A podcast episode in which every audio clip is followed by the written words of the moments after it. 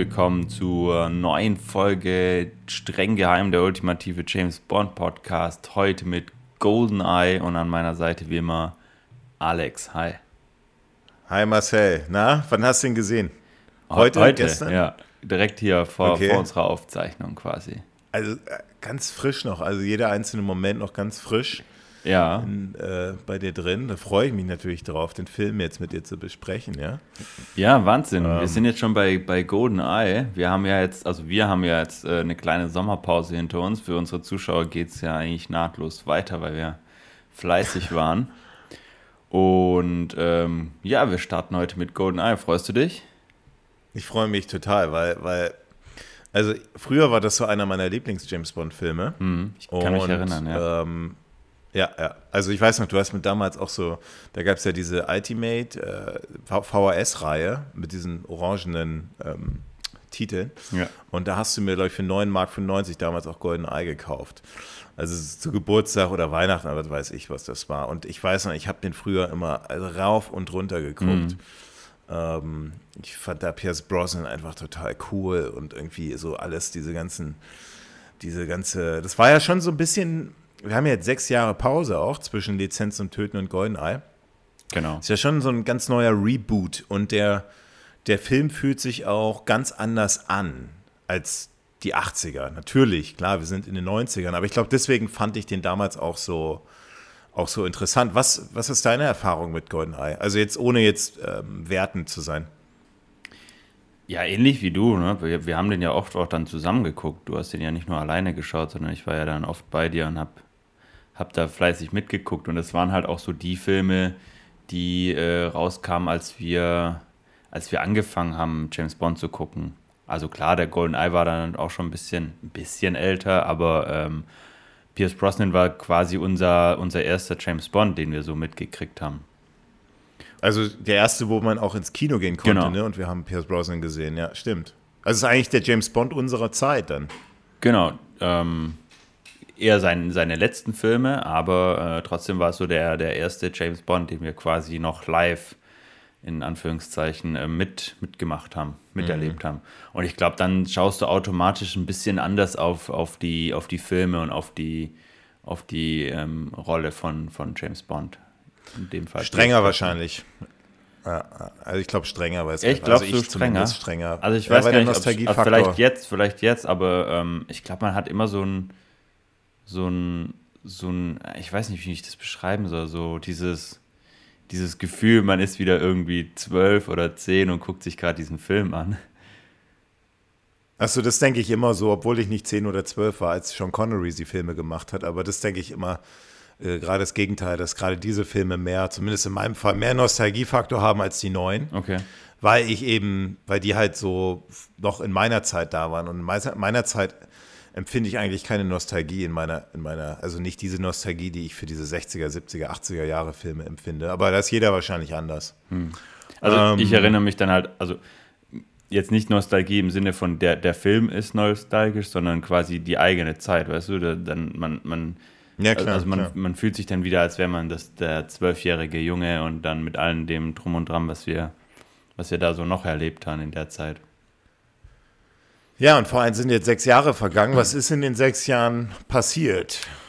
Ja, äh, bis dahin die längste Pause ähm, der James Bond-Reihe. Und ähm, eigentlich war das auch nicht so geplant. Wir hatten ja Lizenz zum Töten mit Timothy Dalton und eigentlich sollte er auch noch einen dritten Film machen. Er hatte auch Vertrag für einen weiteren Film und der sollte eigentlich 1991 erscheinen. Und ähm, die Vorproduktion ähm, hat auch schon ein bisschen begonnen und ähm, es sah eigentlich alles danach aus, als würde, würde der nächste Film planmäßig, planmäßig erscheinen. Ja, und dann gab es ein paar Rechtsstreitigkeiten. Ich glaube, da hatten wir ja schon, schon zu anderen Zeiten immer mal wieder so kleinere Streitigkeiten.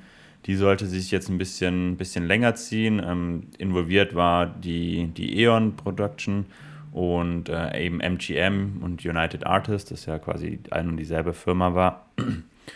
Und zwischen denen gab es so ein bisschen Streitigkeiten, Meinungsverschiedenheiten, wie das Ganze alles weitergeführt werden sollte, wie die nächsten Filme aussehen sollten. Und deswegen verzögerten sich erstmal die Dreharbeiten. Man hat sich dann ähm, darauf geeinigt, dass man 92 den Film veröffentlicht. Das wurde dann wieder nichts. Ähm, es ging ja immer so weiter. Timothy Dalton ähm, hat auch mal gesagt, okay, es ist jetzt so, dass ähm, der, der Start 94 ist, dann wird mit dem Drehbuch begonnen, ähm, das Michael Fronks äh, schreiben sollte. Und, Aber es ist ähm, eigentlich interessant, ne, dass der dass Timothy Dalton nach, ich meine, die zwei Filme waren jetzt auch nicht so der Riesenkassenerfolg. Mhm. Also Timothy Dalton wurde ja eigentlich nie wirklich angenommen von seinem, vom Publikum, ja. dass sie trotzdem gesagt haben, wir machen jetzt mit Timothy Dalton weiter. Also zumindest haben sie es versucht, ja. Ja, ja gut, sie hatten, also sie hatten ja, ähm, sie hatten ja, er hatte ja auch noch einen Vertrag für einen Film, ne? Also es ist ja so, dass sie ja. Na, die finden da schon eine Lösung da, ja. Verträge aufzukündigen. da, das, das war dann nicht so das Problem, aber. Aber du hast recht, wahrscheinlich war das ein, ein riesengroßer. Genau, also äh, und das war ja, das war auch einer der Streitpunkte, ne? Timothy Dalton. MGM, United Artists, wollte eben einen neuen Darsteller, wahrscheinlich aus finanziellen Gründen. Ähm, klar, und klar. Broccoli meinte einfach, nee, ähm, er möchte mit Dalton fortführen. Ähm, und das war einer der Gründe, warum es eben auch zu diesen Verzögerungen gab, kam. Und ähm, ja. Broccoli ähm, war so einer, der hat, also das merkst du, sorry, dass ich dich unterbreche, ja, aber Broccoli fällt mir jetzt gerade ein, das ist schon so jemand gewesen, der immer sehr an dem Bestehenden festhielt. Also mhm. auch mit, ähm, der hat ja auch Roger Moore echt alle nochmal reingequatscht. No, machst du noch einen, machst du noch einen, bis Roger Moore auch äh, fast schon mit dem Gehstock da am, am, am, am, am Set da erschienen, erschienen musste. Also so alt war Roger Moore dann irgendwann, weil Broccoli ja auch gesagt hat, ähm, ja, wir wollen jetzt, ich will jetzt nicht wechseln. Ich, kann natürlich sein, dass es mit dieser Erfahrung mit George Lazenby, dass das ihr so tief in ihn eingebrannt hat, ja, mhm. dass er gesagt hat, nie wieder mache ich das, ja, weil, weil da haben wir schon öfters drüber gesprochen, dass natürlich jetzt im Geheimnis ihrer Majestät ja erst im Nachhinein ein richtig guter James Bond-Film, äh, als, also als richtig guter James Bond-Film kultiviert wurde. Aber davor war das ja eigentlich als ziemlicher Flop und einfach ein ziemlich, äh, wir nennen den jetzt mal nicht als in der James Bond 3, also war jetzt, und es kann natürlich sein, dass es daran liegt. Und dann hat, hat er gesagt, ach komm, den, klar ist jetzt kein Erfolg, der Timothy Deuten, aber komm, wir, wir schaffen noch einen. Das wird dann der ultimative Durchbruch für Timothy Deuten. Kann ich mir vorstellen. Ja, wobei wir ja ähm, jetzt auch noch eine Besonderheit bei Brokkoli haben. Und zwar ist es ja so, dass ähm, bei Lizenz zum Töten war ja noch ähm, Albert Broccoli und bei GoldenEye ist äh, seine Tochter Barbara Broccoli Produzentin gewesen. Ach, stimmt. Also da stimmt, hat er sogar ähm, schon sein äh, Stab, sein Zepter weitergegeben an die Tochter. Obwohl er ja noch gelebt aber, hat. Also er hat noch, er hat ja noch, er hat noch Golden Eye, hat er noch miterlebt, aber danach war Ende. Genau, ähm, und also ich denke schon, dass er wahrscheinlich schon auch irgendwie noch zumindest ähm, mitreden durfte. Ähm, und ähm, Natürlich. dementsprechend gilt wahrscheinlich, wenn man, wenn wir jetzt Brokkoli sagen, sowohl Barbara als auch ähm, Albert. Genau, also auch, auch das konnte nicht eingehalten werden, dass die, dass die Dreharbeiten 94 beginnen sollten und ähm, ja, irgendwann war es dann Timothy Dalton zu blöd und er hat gemeint, hey Leute, hört mal zu, ähm, ich habe keinen Bock mehr. Ach, er hat, er hat dann gesagt. Er, er hat, hat mal gesagt, gesagt er, er genau. Also da gibt es da gibt's auch mehrere unterschiedliche äh, Versionen. Ne? Also Timothy Dalton äh, soll gesagt haben, dass er keine Lust mehr hat, also oder hat gesagt, dass er keine Lust mehr hat und deswegen geht. Ähm, es gab andere Stimmen, die sagten, nee, er, er musste gehen. Also gibt es auch wieder, wie, wie, wie so oft, unterschiedliche ähm, Aussagen. In der Beziehung. Ich habe Schluss gemacht. Nee, ich habe Schluss genau, gemacht. Genau. Ja. Ähm, wie auch immer, äh, es kam dann dazu, dass äh, ein neuer James Bond-Darsteller gesucht werden musste. Und ähm, man dann auch begann mit der Suche.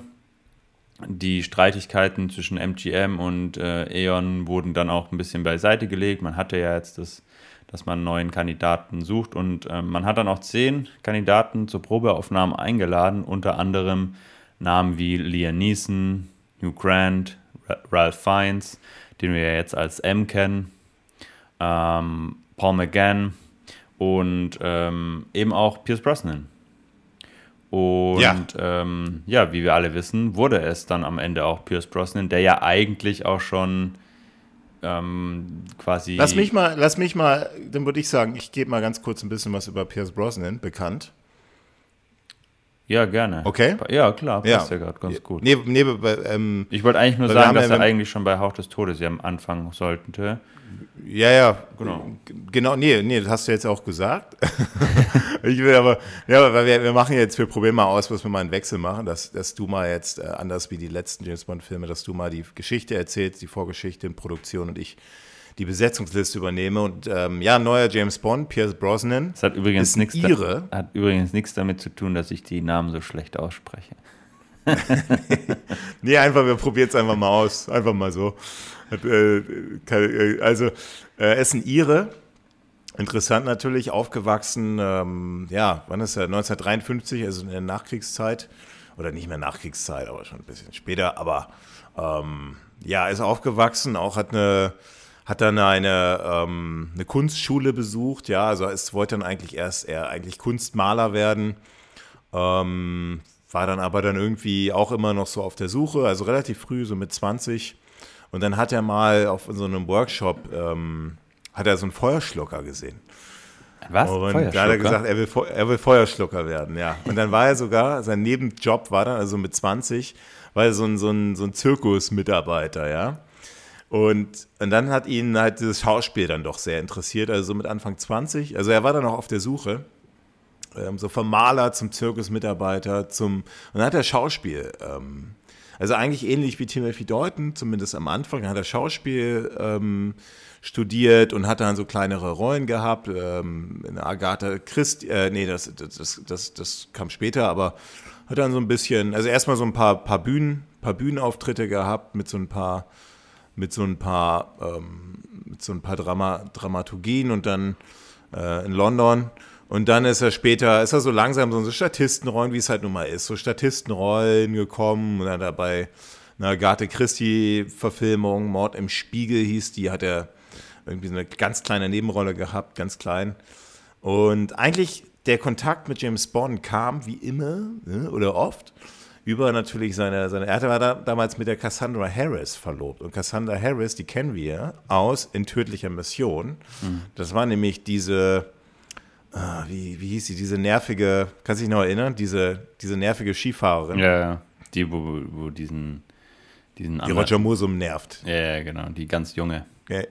Das war aber die Verlobte von Pierce Brosnan und die hat ihn dann natürlich mitgenommen auf Set und dann hat, wurde Pierce Brosnan so eingeführt in die, ne, so in die Produzenten und in die ganze Riege. Und da wurden die das erste Mal auf ihn aufmerksam und gesagt, so ein gut aussehender Mann. Und deswegen war eigentlich Pierce Brosnan schon sehr früh eigentlich so, auch während der Roger Moore Filme auch schon so im Gespräch, ja, wenn es einen neuen geben könnte, dann, ja, dann Pierce Brosnan haben wir. Und dann haben wir im letzten Podcast schon besprochen, da gab es eben so ein bisschen Probleme mit, also er hat dann, er hat dann vor allem die Serie Remington Steel gemacht, eine Krimiserie. Da ist ihm auch der internationale Durchbruch ähm, gelungen. Und ja, dann sollte er eigentlich schon äh, statt, statt Timothy Dalton besetzt werden, bei Hauch des Todes ging aber nicht wegen vertraglichen vertraglichen ähm, Hindernissen und jetzt, dann ist das geworden, ja. Und äh, ganz kurz noch, andere bekannte Filme von ihm. Also eigentlich kann man sagen, ist Pierce Brosnan natürlich, äh, weiß man, ist er, ist er der James, ist er ein James Bond. Andere Filme, aber er ist noch so einer, der tatsächlich auch sehr viel, auch so einen ganz neuen Film, den er jetzt macht im Jahr 2022, heißt Black Adam, das ist so eine Marvel-Verfilmung, da hat er später eine, eine, eine, Hauptrolle. Ähm, er hat aber schon ein paar auch gute Filme neben James Bond gemacht. Die Thomas Crown-Affäre kennt man, Mamma Mia Mamma kennt Mia. man. Hm. After the Sunset ist noch was. Äh, Und noch so The November Man, so ein paar Actionfilme noch dazwischen. Aber er ist schon noch gut im Geschäft. Ähm, und ähm, ja, lass uns dann lass uns dann noch direkt weitermachen, oder? Mit dem, mit dem Drehbuch? Oder hast, hast du noch eine Anmerkung an. Ähm, ach so, genau, ja, in 80 Tagen um die Welt. Das war so einer meiner Lieblings. Äh, äh, äh, Arbeiten von, von Pierce Brosnan, so eine Serie aus den Ende 80er. Äh, die fand ich ziemlich klasse. Nee, also ich, ich ähm, erinnere mich noch an Mamma Mia, das fand ich ein bisschen schwierig. Ähm, Ja, quasi war's auch, James ja. Bond in Mamma Mia singen zu sehen, das war ein bisschen weird, aber ähm, genau. Ja, ich kann gerne mit dem Ja, Drehbuch dann- weitermachen. Ja, ähm, also Timothy Dalton hat ja schon angekündigt, dass Michael France ähm, das, das Drehbuch ähm, schreiben sollte und das hat er dann auch gemacht. Das war tatsächlich was, was ähm, gestimmt hat. Und ähm, das fing dann, fing dann an. Ähm, 94 ähm, wurde dann quasi ähm, die Rolle mit Pierce Brosnan besetzt und dann wurde, wurden die Arbeiten an dem an GoldenEye ähm, ähm, aufgenommen. Und Frost hat eben ähm, einen Entwurf schon mal entfasst, der von Jeffrey Kane überarbeitet wurde. Und zwar da, als dann bekannt wurde, dass das eben nicht Timothy Dalton, sondern, sondern Pierce Brosnan in den neuen James Bond spielen wird. Da wurde das dann einfach ein bisschen, bisschen ähm, umgeändert, auf, auf Brosnan auch so ein bisschen, bisschen zugeschnitten und ähm, hat einfach auch so ein paar neue, neue Elemente noch hinzugefügt.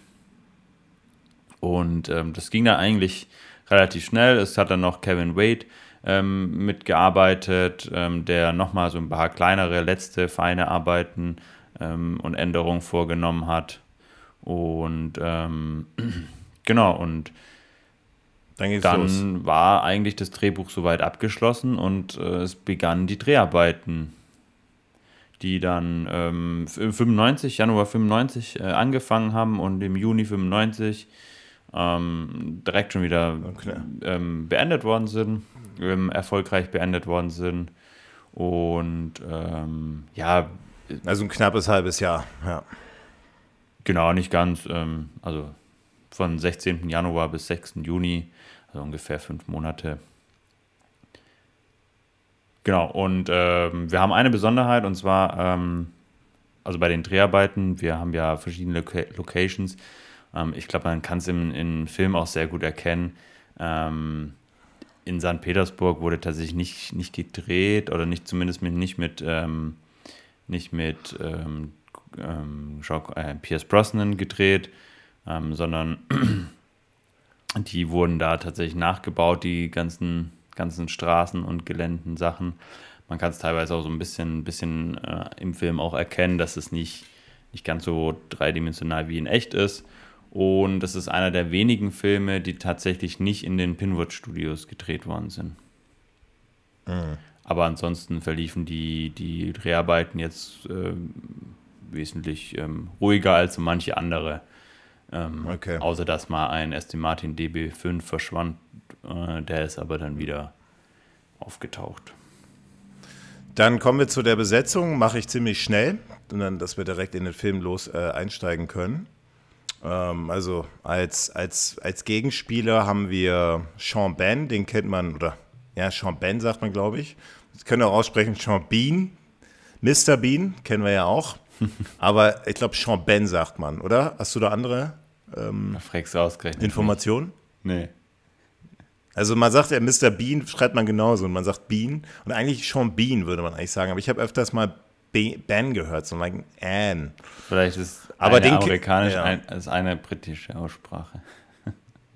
Wahrscheinlich, aber ein sehr bekannter Schauspieler, vor allem für die Jüngeren unter uns. Ähm, Game of Thrones hat er so die erste Staffel mitgemacht.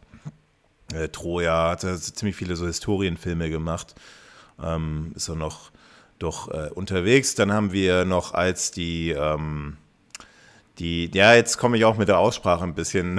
also Natalia Fjodorovna Semyonova. Okay. Habe ich es richtig, hab ich richtig ausgesprochen, oder? Also war nicht schlecht, ja. Ja, ja, das ist die unsere Bond-Girl, die mit den äh, kürzeren Haaren, gespielt von Isabel Skorups, Skorupko, polnische, schwedische Schauspielerin. Eigentlich wie viele Bond-Girls. Eigentlich nichts mehr wirklich gemacht, außer ja, Golden Eye kennt man nur da. Als General Oromov diesmal wieder, finde ich eine schwierige Wahl, ein deutscher Schauspieler, Gottfried John.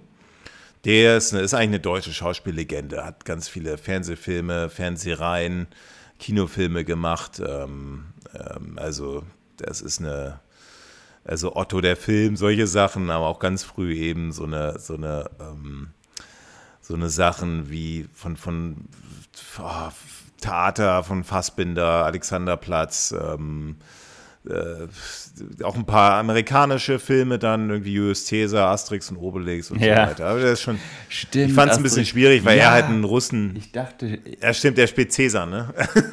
ich dachte noch, als ich den, heute habe ich gedacht, als, also ich habe den ja schon oft gesehen, aber heute dachte ich mir so, hey, in irgendeinem anderen Film spielt der auch mit, wo, wo ich kenne ja so Asterix und Obelix. Ja, ja, Cäsar bei ja. Asterix und Obelix. ja. ähm, aber ich fand den halt nicht passend, weil der halt einen deutschen äh, Akzent hat und eigentlich später einen Russen. Das finde ich ein bisschen schwierig. Hast du auf Englisch geschaut ähm, oder auf Deutsch? Ich habe es diesmal auf Deutsch geschaut. Okay. Einfach weil da, ähm, aber ich habe auch manchmal umgeswitcht, da kommen wir mhm. später dazu. Äh, Honor Top ähm, oder ohne Top ist Famke Jansen. Ähm, ja, die, die ist schon so ein bisschen, die kennt man aus Taken, das ist dieses 96 Hours. Das ist so, äh, da hat mhm. sie ziemlich viel gemacht. Ansonsten ziemlich viele so B-Streifen, jetzt auch nichts, nichts, was man jetzt äh, unbedingt kennen müsste, ist eine, ähm, eine Niederländerin. Ja, dann haben wir ähm, eine neue M. Das ist natürlich jetzt eine, mhm. eine, die Judy Dench, die hat ja bis, ähm, die hat ja die ganzen Danny Craig-Filme mitgemacht. Ähm, die ist schon, das ist schon eine, eigentlich eine Legende, eine britische Schauspielerin, ist mittlerweile auch schon knapp äh, also über 80 und ähm, ja, ist auch eine, Theaterschauspielerin aus der, eigentlich aus Hommel-Mitglied aus der Royal Shakespeare Company, hat teilweise, hat, hat auch viele Oscar-Nominierungen bekommen. Ähm, ja, wer sich, die, wer sich da, das, die hat ein, ein, eine lange Liste, muss ich jetzt auch nicht ins Detail gehen. Ähm, ja, Q haben wir wieder Desmond Llewellyn, Legende natürlich. Ist Wahnsinn, dass der immer noch dabei ja, ist nach so vielen krass, Jahren. Ne? Man sieht ihm ähm, jetzt schon quasi an, dass, dass es ein bisschen. Ja, ja, man ähm, tut's. Älter ist. Ich habe auch gelesen, dass, dass man ihm dass man die Takes sehr oft aufnehmen musste, weil er sehr Schwierigkeiten hatte, sich die, die, die Texte zu merken. Ei, ei, ei. Ja, Aber war, da war er dann auch schon 85. Ja. ja. Samantha Bond ist die äh, neue Miss Moneypenny. Höhö, Bond. Ja, ähm, kennt man auch nur aus James Bond. Mit, ja, aber die ist die komplette äh, Pierce Brosnan-Reihe. Äh, ist sie die Moneypenny, ist sie dabei. Und ja, das waren eigentlich so die, die, das waren eigentlich so die größten. Jetzt haben wir natürlich noch einen einzigen. Ja, okay. Oh Den habe ich mir bis zum Ende aufbewahrt, weil schon, bevor wir jetzt hier loslegen wollten, ja, bevor wir, bevor wir, fragt mich Marcel, sag mal, ist das Wittecker gewesen in dem Film? Und dasselbe habe ich mir nämlich auch gedacht. Ach nee, ja genau, dasselbe habe ich mir nämlich auch gedacht. Ähm, wir haben ja in dem Film diesmal diesen was ist das, so eine Art? Das ist der CIA-Agent. CIA-Agent, ne? Ja, der Kontaktmann vom CIA. Also nicht Felix Leiter, sondern quasi ein anderer vom CIA. Hm. Ja, und ist er, ist er, ist er das? Ja, ist er.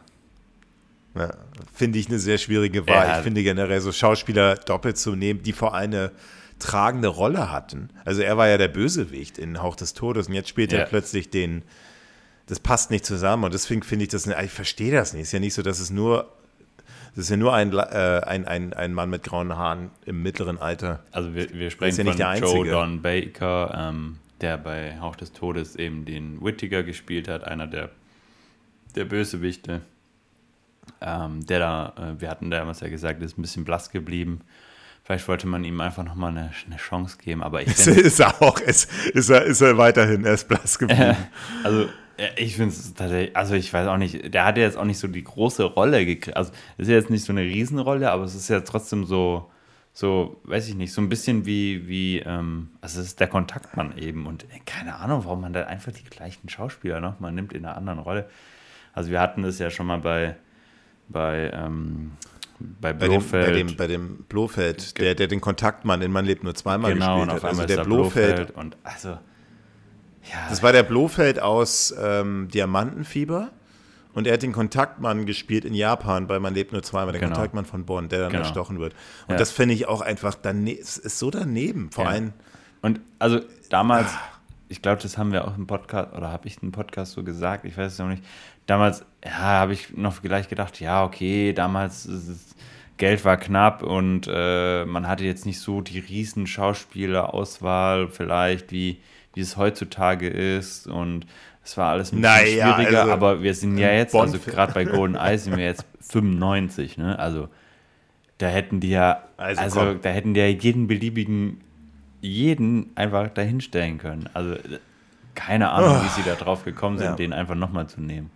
Vielleicht hatten sie ja irgendwas vertraglich noch mit dem sie unbedingt erfüllen mussten. Vielleicht, hat vielleicht weiß er Erpresser vielleicht. Bitte? Vielleicht hat er die Produzenten erpresst ja, mit irgendwas. Also weil da draußen irgendjemand mehr weiß zu, zu diesem Kuriosum, dass da äh, der Herr Becker, Baker ähm, nochmal mitspielen durfte. Sagt uns gerne mal. Also dann legen wir los. Ähm, steigen wir in den Film ein. Ja, wir haben jetzt diesmal eine, eine Gun Beret-Scene, die ja eigentlich die wie jede andere ist. Oh. Nur, dass man direkt schon, ja, pass auf, sag ich mal eine, noch eine Sache, ähm, dass wir halt die Musik, dass man merkt, dass die Musik sich einfach jetzt, dass die irgendwie in den 90ern angekommen ist. Wir haben so ein bisschen mehr so ein, also der Komponist diesmal ist Eric Serra, den kennt man vor allem aus Leon der Profi. Ist ein super geiler Film. Kennst du den? Wie heißt der? Leon der Profi? Leon der Profi mit Jean Reno nee. ist einer der besten Actionfilme aller Zeiten eigentlich. Das ist der Wahnsinn. Und der, ähm, der hat auch noch so Nikita gemacht, so ein paar andere Filme oder so, so, so, so ein Taucherfilm, der auch sehr bekannt ist. Ähm, und der hat so einen ganz bestimmten Soundtrack-Stil, so ein Industrial, hm. oh Gott, wie nennt man diese, diese, diese Musik? Ja, so Industrial. Ähm, ja, ich hätte jetzt auch äh, Musik so ein bisschen. Gesagt. Elektronisch. Ja, ja, und, und ja, es war in den 90er und, und da hat man halt, weil der war da total angesagt, ähm, da hat man gesagt, wir nehmen ihn jetzt, setzen ihn ein und das merkt man ja sofort schon in der Gun Barrel-Szene, ja. diese, diese neue Richtung, dieses Reboot von James mhm. Bond, oder? Ja, voll. Also man hat noch nichts gesehen und hört schon den ersten Ton und weiß schon, okay, ähm, da kommt was Neues auf uns zu.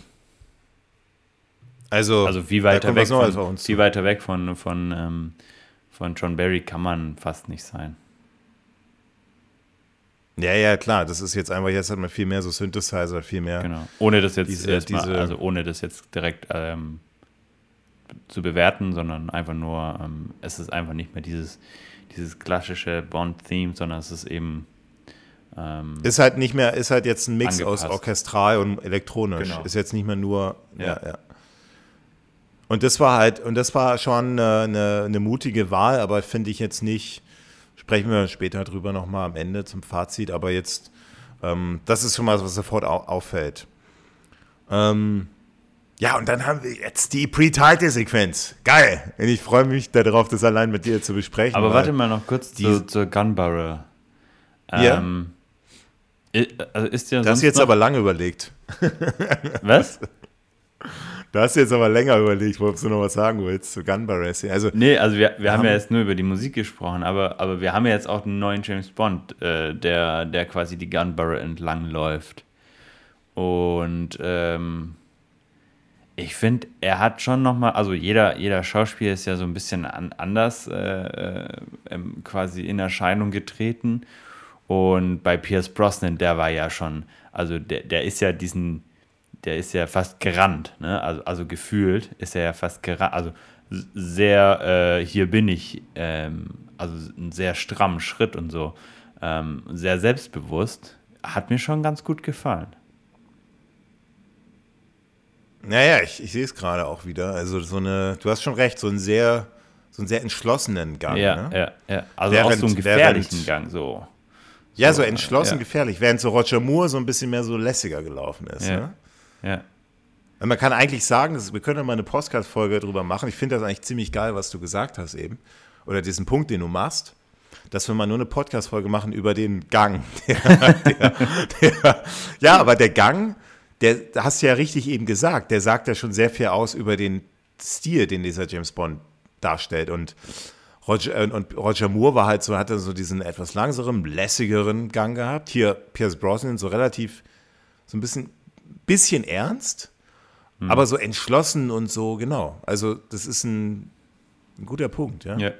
Und, und was, was auch natürlich auffällt, ist die, ähm, der Pistolenlauf an sich, ne? also die, die rechts und links.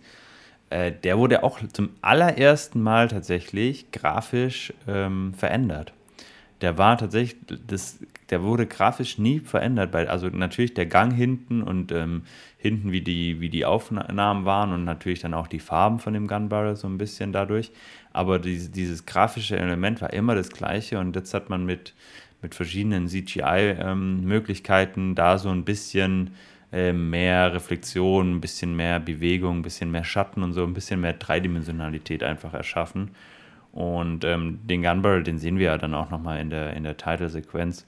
Ähm, jetzt machen wir aber erst also, du, also vor allem, vor allem bei, dem, bei dem Blut, was runterläuft, ja. was die Linse runterläuft, das ja, wirkt schon weniger organisch, ne? Ja, genau, das, das, das wirkt ist, natürlich sehr, sehr grafisch, aber auch der Gunbarrel ist einfach so ein bisschen, ähm, ein bisschen moderner geworden einfach. Es ist halt immer der, ja, ja, es ist halt ein Punkt bei diesem CGI, das sehen wir in dem Film jetzt auch öfters. In den mhm. 90ern war natürlich CGI auch, ein, hat man viel mehr Software zur Verfügung gehabt.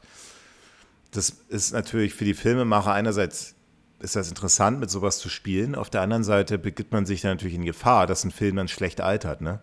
Ja, voll. Also zum Beispiel also, 20 Jahre, oder? Ja, ja, voll. Also CGI, ich glaube gerade am Anfang der CGI-Geschichten, als es so groß geworden ist, also da gibt es ja da, da gibt es ja so viele Filme, die, äh, die das so maßlos übertrieben haben und wir werden da auch noch ähm, heute ein bisschen weniger, aber spätestens mit ähm, Stirb an einem anderen Tag werden wir da nochmal wahrscheinlich auch ein Wort darüber verlieren. Also da muss man schon wirklich gucken, dass man, dass man das entweder so gut äh, umsetzt, dass man es nicht wirklich erkennt, so wie jetzt in der heutigen Zeit, oder ähm, einfach das so ein bisschen, so wie eben beim Gunbar, ich finde, der ist, der ist nicht schlecht geworden. Also ähm, den, den haben sie ganz, ganz gut ähm, optimiert, ohne jetzt zu viel, zu viel künstlich zu machen. Das Problem, ähm, aber wenn man mein, da übertreibt, ja, genau, ja. wenn man da übertreibt, dann, dann wirkt es schnell sehr, sehr lächerlich. Ja, aber, aber ich finde, also bei den früheren CGI-Sachen, ja, aber ich finde jetzt, jetzt kann man natürlich sagen, 60er Jahre, diese, diese, weißt du, so äh, schon Connery sitzt im Auto, im Hintergrund diese Leinwand aufgebaut. Ähm, oder in diesem Automodell. Aber das haben ja wir auch des Öfteren besprochen. Das ist ja nicht CGI. Ja, aber es ist ja derselbe, ist ja derselbe, CGI ist ja eigentlich auch nur so ein Trick, um irgendwie eine, irgendwas Visuelles, eine, ein visuelles, einen visuellen Eindruck zu erschaffen. Und ähm, das ist ja eigentlich, der, das Ziel ist ja dasselbe. Und ja. Ich finde, aber das Ziel ist doch genau dasselbe. Ja, das du eine willst ist ja halt was, Du willst ja was erschaffen, was du nicht drehen kannst. Ja, hinten ist halt, der läuft halt einfach hinten drüber. Also, ja, im Prinzip aber ist ich es finde, dasselbe, ich, also aber, mein Punkt, ja. ja, mein Punkt, also ich finde, das Ziel ist dasselbe, mit unterschiedlicher Technik, aber das war in den 60ern halt das CGI von den 60ern. Ich finde aber, dass in den 60ern diese Filme, klar, wir haben darüber auch, auch mal negativ genannt. Klar sieht man ja irgendwie, dass äh, Sean Connery da echt hinter so einer blöden Leinwand, oder dass diese Leinwand einfach, die hat ja, ja. Dann, also, die, die, war noch nicht mal richtig glatt. Ja, ja die, die war noch nicht mehr richtig glatt. Ja. Diese Falten drin. Aber ich finde, das hat viel mehr Charme als so ein schlechtes hm. CGI aus den 90ern. Ja, mega. Und da gibt es ja auch einiges. Und deswegen altern diese Filme auch so schlecht, diese, oder äh, altern die so gut. Die frühen James Bond-Filme weil man halt diesen, diese Effekte, die man eingebaut hat, die, da kann man auch so mal so drüber hinwegsehen, während man so mit diesen Computereffekten aus den 90ern habe ich ja so meine Probleme. Ja, voll, ich auch. Also ganz groß. Ähm, ja, vielleicht kommen wir okay. in der einen oder anderen Szene dazu nochmal. Ja, wir sind dann in der, ähm, wo ist das in der Schweiz? Dieser Damm. Ähm, wir diesen, diesen riesengroßen, der Staudamm. Und ja, wir sehen ein Flugzeug langfliegen. Wir ähm, haben tolle Großaufnahmen, auch eine ganz ruhige Kamera. Und dann sehen wir einen, einen schwarzen Mann da langrennen. Also jetzt baut sich ja schon die Spannung auf. Hm. Ähm, mit einer, mit einer, mit einer, auch so einer, so einer Steadicam-mäßig da, also auch schon neue, neue, neue Kamera. Steadicam war damals in den 90ern, kam, wurde ja ziemlich angesagt. Stichwort Matrix. Ähm, was mir sofort auffällt, und das verstehe ich nicht, dass man sieht bei diesem schwarzen, bei diesem, diesem Man, diesem, der James Bond darstellen soll, dass es ein Stuntman ist. Ja, in der Szene, wo man eigentlich ja kein Stunt. Das, aber da braucht man gar keinen ja, Stuntman schon beim, in dieser Szene. Also, also entweder sind wir beide blöd und äh, erkennen es einfach nicht richtig, aber ich dachte nämlich auch, dass beim, also du meinst, als er oben noch am Staudamm lang rennt, ne? Nicht als er runterspringt, sondern genau. als er auf der, an dem Staudamm lang und das Entl sieht man, ich habe den Film ja. ja echt nicht, nicht auf dem Laptop, nicht so 20 Zentimeter Entfernung. Ich habe den mit einiges an Entfernung gesehen, den Film, ja. und trotzdem sofort erkannt, also, dass das ja. ein Stuntman ist. Und das verstehe ich nicht. Also ich habe mich auch tatsächlich, ähm, ich habe tatsächlich heute sogar nochmal zurückgespult, weil ich mir nicht sicher war. Ich dachte mir so, hm, vielleicht, äh, also es ist jetzt nicht so schlimm wie bei, ähm, was war das für ein Film, wo, wo der Rothaarige im Auto sitzt? Ähm, Roger Moore. Roger ich sag nur Roger Moore. Ja, ähm, also so schlimm ist es nicht. Und ich glaube, wenn man so quasi so flüchtig anschaut, ist, ist es wahrscheinlich auch, äh, fällt es wahrscheinlich auch nicht auf. Also es, er ist ja dann sehr dunkel gekleidet, hat noch so einen gefühlten, so einen Kapuzenpullover an oder sowas. Ähm, dunkle Haare, lockige dunkle Haare. Aber ich hatte schon auch den Eindruck, dass es tatsächlich nicht, nicht Pierce Brosnan ist. Und mich hat das auch gewundert, weil im Prinzip rennt er ja nur. Ähm, aber vielleicht war Pierce, ähm, war, ähm, Pierce Brosnan einfach nicht an diesem Schauplatz. An, den, an dem Morgen, wo die diesen Stunt gedreht haben, ja. wahrscheinlich, ja. Also wahrscheinlich Weil war der, der einfach nicht in der, der Schweiz bei, bei, diesem, bei diesem Staudamm. Ähm, und Weil das ja ein Stunt ist ja eigentlich nur ein Stunt. Genau. Und wahrscheinlich haben die gar nicht geplant, diese, diese Szene zu drehen, haben sie wahrscheinlich einfach nur als so einfach mal so als, als extra noch und dann haben sie wahrscheinlich im Schnittraum dann ganz am Ende entschieden, die, die Szene noch reinzunehmen. Finde ich aber ein bisschen schwierig. Ähm, ja, aber wir sehen ja diesen spektakulären Stunt von dieser Plattform, also Plattform von dem Staudamm. Ähm, wie, wie er sich da, wie er da so runterjumpt, diesen ganzen Staudamm. Hm. Und das ist natürlich, eine, ich finde, das ist schon eine spektakuläre Szene. Ja, auf jeden Fall. Klar, es ist ein Bungee-Jump, aber es ist schon eine. Ja, cool. Also, also, also, ich fand es eigentlich auch ganz, ganz cool. Vor allem fand ich es ganz, ganz cool, wie sie es äh, soundtechnisch gelöst haben. Sie haben ja komplett auf Musik verzichtet und nur so ein bisschen die, die ähm, Umgebungsgeräusche so aufgezeichnet. Also so dieses Klappern von, von den Karabinern und von den, dem, den, die Luftgeräusche und dann dieses Ziehen von dem Seil und ähm, ähm, also das haben sie schon ganz, ganz cool gemacht. Und was ich total super fand, das ist so eine ganz Kleinigkeit, ähm, dass, also der, der, der Stuntman springt ja da runter und ähm, bevor er äh, landet, schießt äh, James Bond ja mit so einem mit so einer Pistole, das, das sich dann quasi in diesem Boden vergreift, mit dem er sich dann auf den Boden zieht, ähm, hin. Und der Stuntman hat tatsächlich kurz bevor er quasi unten ankommt, auch so eine so eine pistolenartiges äh, Requisit äh, rausgezogen. Und dann kommt zwar der Schnitt, wo man es dann im Detail sieht, was dann wahrscheinlich anders aufgenommen worden ist, im Studio oder so. Aber das fand ich schon so ein kleines Detail, das mir sehr gut gefallen hat, dass da dieser Stuntman noch in, in, diesem, in diesem Sprung so eine kleine Requisite zieht, dass man sieht. Ähm, so ein kleines Detail, das mir sehr gut gefallen hat. Ja. Und auch so ein bisschen halt diese, diese Echtheit. Ähm, ähm, so ein bisschen, ähm, ja, es wirkt dann einfach auch ein bisschen realistischer dadurch. Aber im Endeffekt ja genauso wie, wie viele andere Einführungen von James Bonds, man weiß immer erst, man sieht den noch nicht. Und man sieht dann, also es ist so eine, so eine, so eine, so eine chemische russische Raketenbasis oder keine Raketenbasis, aber so eine Chemiefabrik.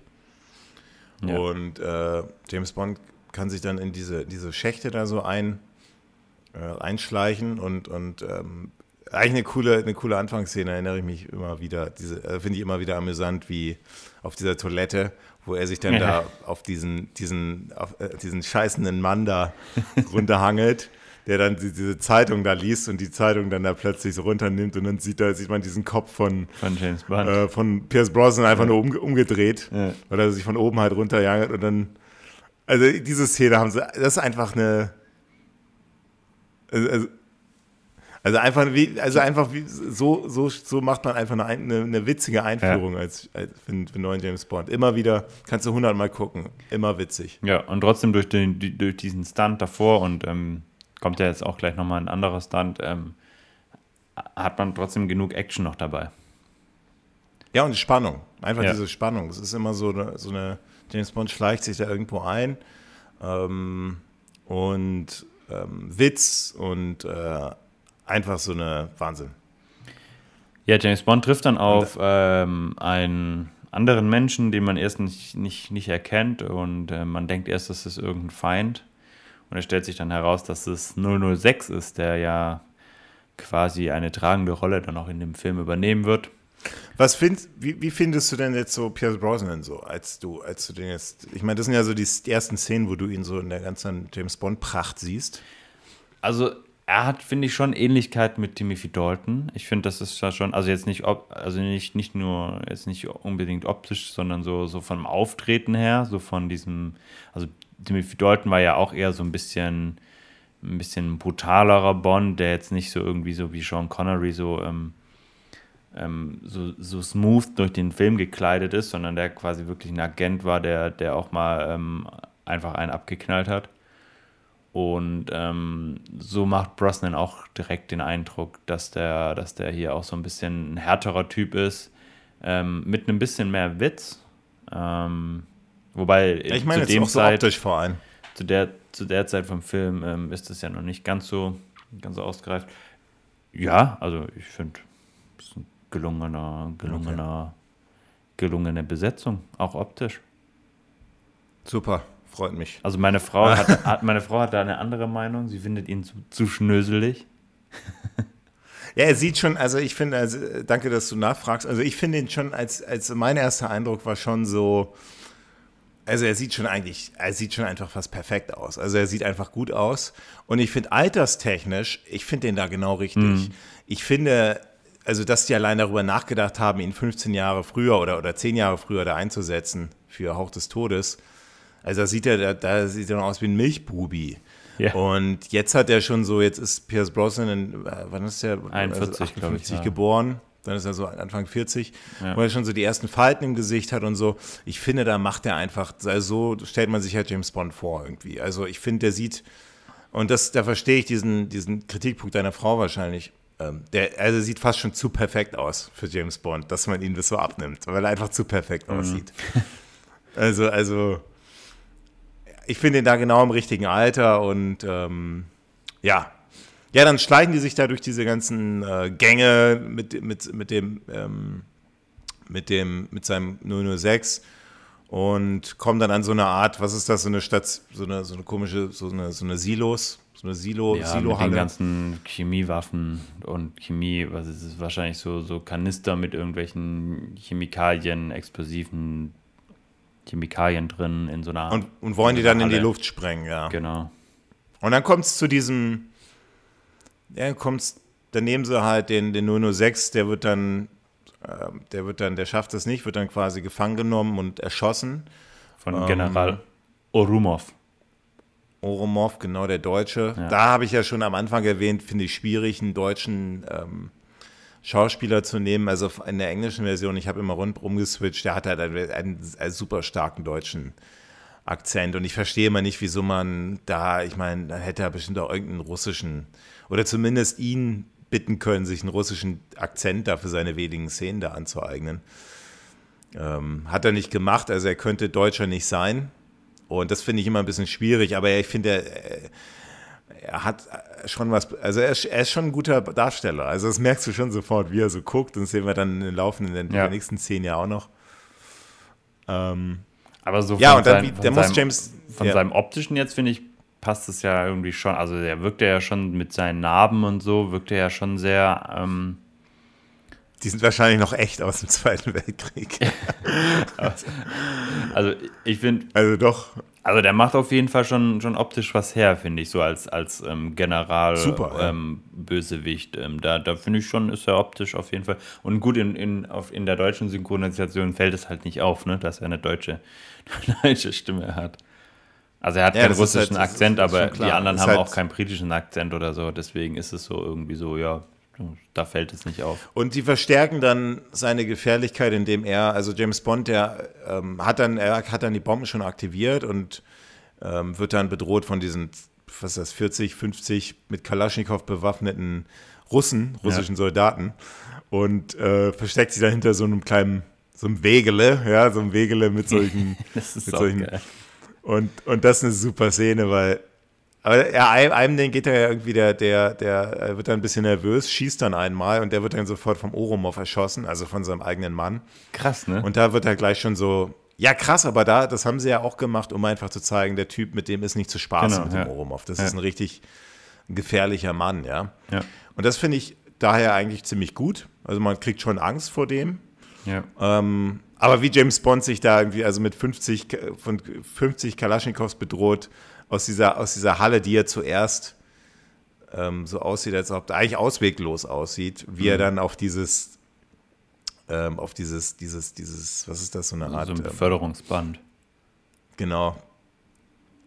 Und, und diese, diese, wie es da hingeht, also mit diesen Geräuschen, mit diesen, diesen ja, Quietschen quietschenden Rädern, ja, ja. Also es ist schon sehr, sehr, sehr smart gelöst und vor allem, also man überlegt so als Zuschauer, okay, also was macht er denn da? Und ähm, mir ist dann so durch den Kopf gegangen, okay, ist das realistisch? Aber ja klar, also die in diesen Fässern ist wahrscheinlich irgendwas Explosives und der, ähm, der Orumov, der weiß halt, wenn wir da jetzt drauf feuern wie wild, ja, dann, dann fliegt uns das ganze Zeug hier in die Luft. Und am Ende sind wir, ist erstens diese Chemiefabrik ähm, zerstört und wir auch. Deswegen erschießt er ja auch diesen einen, ähm, der ja quasi alle durch dieses Schießen gefährdet hat.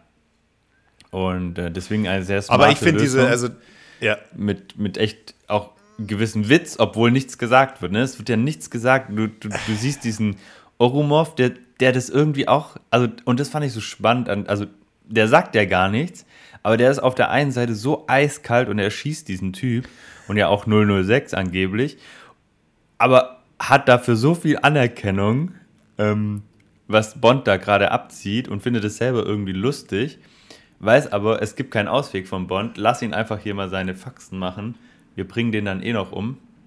Aber was man, was man sieht, indem er so, da gibt es einmal eine, eine, eine, Großaufnahme auf ihn, ähm, wie er, wie er so, so, so ein bisschen lacht. So, genau, ne? genau, so, das was macht da? Ja. Und, und, das, und das, aber er lacht nicht so, er hat sowas ja, so, so was richtig gefährliches. Genau, so ein gehässiges gefährliche Lachen. Lachen. ist so, ja, genau. Genau, so, so wie ich gerade meinte. Ähm, es ist so ein Lachen, so, ja, ist ja schon lustig und smart, was du hier gerade machst, aber es bringt dir auch nichts, weil am Ende erschießt sich dich trotzdem.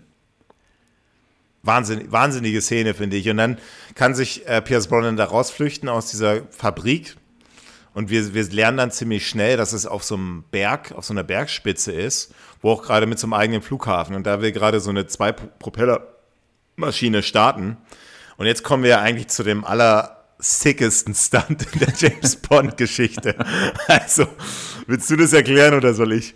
Oder was heißt erklären? Naja, also James also, Bond wird mit verfolgt von den ganzen Leuten mit der Kalaschnikow und also, also nicht nur die ganzen Leute, sondern 50 Russen mit Kalaschnikows. und James Bond ist also einfach also erstmal nur zu Fuß unterwegs und ähm, rennt dann einfach so einem so einem Hubschrauber hinterher und äh, kann sich dann aber stopp, irgendwie... Stopp, stopp, stopp. Ich muss noch mal ganz kurz stoppen. Ich muss noch mal ganz kurz dich abbrech, äh, abbrechen, weil...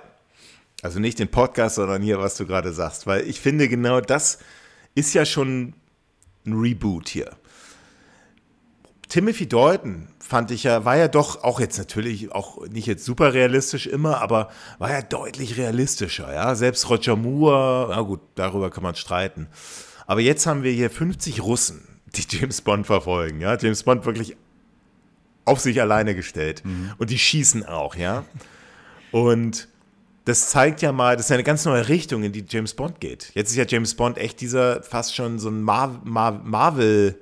Unbezwingbar. Mar Marvel-esque äh, Superheld, ja? ja? Das war ja bei, bei Timothy Dalton auf keinen Fall so. Ähm, da waren ja die Szenen deutlich realistischer. Weißt du, da wo, da war ja James, äh, da war ja äh, Timothy Dalton ja auch äh, deutlich, der war teilweise verletzt und war deutlich äh, mm. verwundbarer. Mm. Jetzt haben wir Timothy Dalton, äh, Pierce Brosnan, Haare sitzen eigentlich auch immer perfekt, also nach hinten gegeben, so wie er da vor 50 Russen diese Startbahn da lang rennt. Und die schießen auch alle, ne? ja. ne? und keiner trifft ihn. Und ja, das haben wir mehrmals ja in schon was Film. Also das haben wir ja ganz oft in diesem Film. Ja. Und wir haben ja auch in diesem Film und auch in dieser Anfangsphase sehr oft sehr viele Maschinenpistolen im Einsatz. Das ist mir sehr, ist mir heute nochmal sehr, sehr aufgefallen, wie, wie viel da eigentlich rumgeballert wird und wie wenig wirklich getroffen wird. Also ich habe das Gefühl, jeder Statist in diesem, in diesem Film hat irgendwie eine, eine Kalaschnikow in die Hand gedrückt bekommen und hat einfach den Auftrag, einfach nur rumzuballern, aber keiner trifft irgendwie. Ähm, ja. Und das ist auch in der Anfangsszene schon so. James Bond mit der Kalaschnikow und ähm, ballert da auch wild rum. Ja, und am Ende sitzt aber es ist halt dieses, Motorrad. Ja, aber es ist ja so, so es ist einfach dieses, ne, so Startbahn, der hat ja keine, keine Deckung und dann schießen 50 Russen auf ihn, keiner trifft. Also, so, also da müssen die Russen echt ziemlich doof sein. Ja, und ähm, vor allem, es geht ja noch weiter, also James Bond sitzt dann auch irgendwann auf diesem, diesem, äh, auf diesem, diesem ähm, Motorrad, das er sich angeeignet hat und fährt diesem ähm, diesem Flugzeug hinterher. Also er fliegt noch mal, er fliegt ja noch mal, er fliegt ja noch mal raus aus der Propellermaschine und die fliegt dann ohne den Piloten. Genau. Quasi fliegt dann, fliegt dann diese Bergspitze darunter. Das ist ein sehr hoher Berg, fliegt dann so langsam runter. Genau, James aber, Bond. Genau, und er verfolgt es ja mit dem Motorrad. Und die Russen, also die. die Also das führerlose Flugzeug. Genau, ja. das so, die Sowjets, die, die gucken ihm da ja einfach auch nur noch, also die gehen ja da auch nicht mehr hinterher, sondern die gucken da einfach nur noch zu. Na nee, gut, die haben ja eh nicht getroffen, die letzten 20 Minuten. Also, also. Da denken sie, die Schlucht, Aber jetzt die Schlucht regelt. Ah ja, aber dieser Stunt ist eigentlich dieses führerlose Propeller, diese führerlose Pro- Propellermaschine, die den Berg runterfliegt. James Bond fährt mit dem Motorrad äh, hinterher, fliegt dann auch runter und kann dann quasi in der Luft sich In während dieses Flugzeug, Falls ja. in diese Propellermaschine da rein Setzen. drücken, Ja. reinsetzen und dann kurz vor dem Aufprall noch die, die Maschine wieder, äh, wieder hochfahren. Ja. Also hochfliegen. Ja. Also von, von, der, Also schon ein geiler Stand. von, von der Grundidee ist es ja, ist es, also, Hammer. also ich tue mir da. bin voll der Fan davon. Echt? ja. Jetzt wirklich? Also es ist super unrealistisch, Ja. aber, aber ich finde, das ist schon, also ich finde die sick und da musst du schon echt, da musst du schon echt was in der Hose haben, als Produzent dir sowas über, zu überlegen. Okay, ja.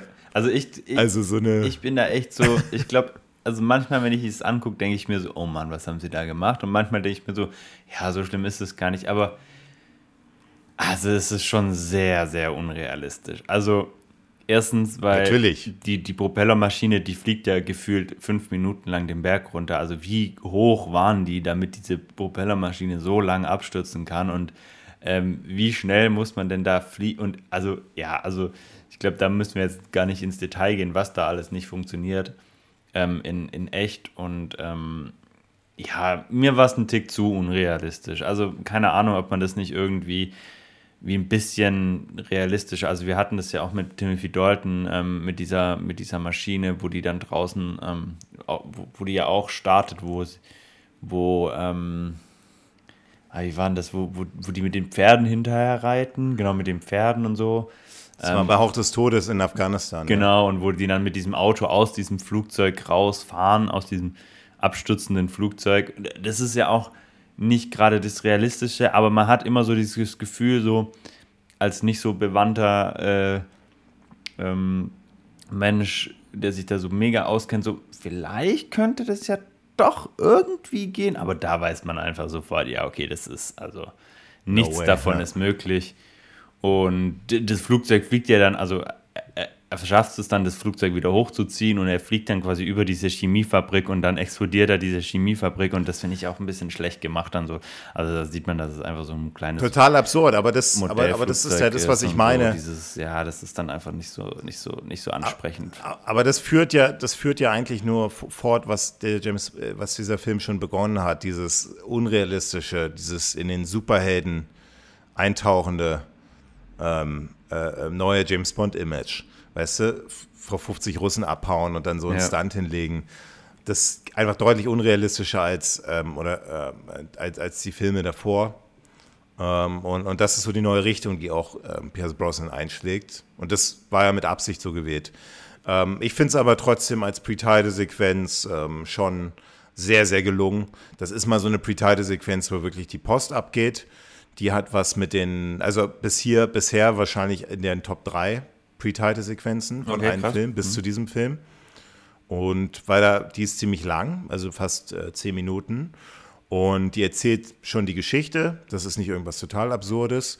Wir haben viel Action, wir haben äh, witzige Szenen, wir haben schon, wir haben auch viel James Bond-Feeling, wir haben die Einführung von Roger, äh, von Pierce Brosnan, macht der super. Ich finde dies, also ich finde den, finde den, wir lernen den Bösewicht schon kennen, also den, die, die, den Handlanger. Da geht schon echt die Post ab und das gefällt mir schon echt ähm, wahnsinnig gut. Und also schon bin ich schon ein großer Fan von. Also ich persönlich finde sie jetzt nicht schlecht.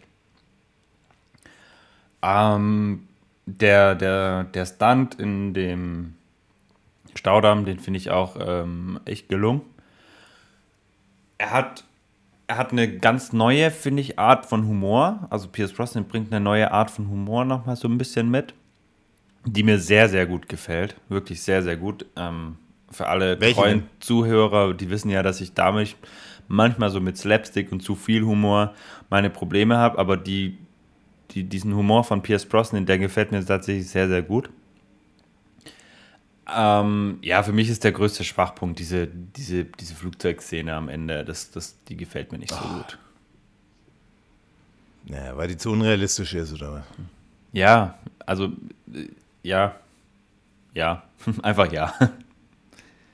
Okay. Also das ist natürlich klar, wenn man jetzt so einen, so einen auf dem Boden, Boden gebliebenen Agenten-Thriller erwartet, dann ist man da auf der, in der falschen. Hm. Aber es ist ein Action-Kino. Es ist einfach, ähm, ich meine, wir haben ein Jahr davor True Lies mit Arnold Schwarzenegger gehabt. Da gab es auch absurde Szenen und da war schon ein bisschen Konkurrenz da natürlich. Und jetzt musste man natürlich noch zeigen, wir sind James Bond und wir können auf den Tisch hauen. Und das hat man einfach dadurch gemacht.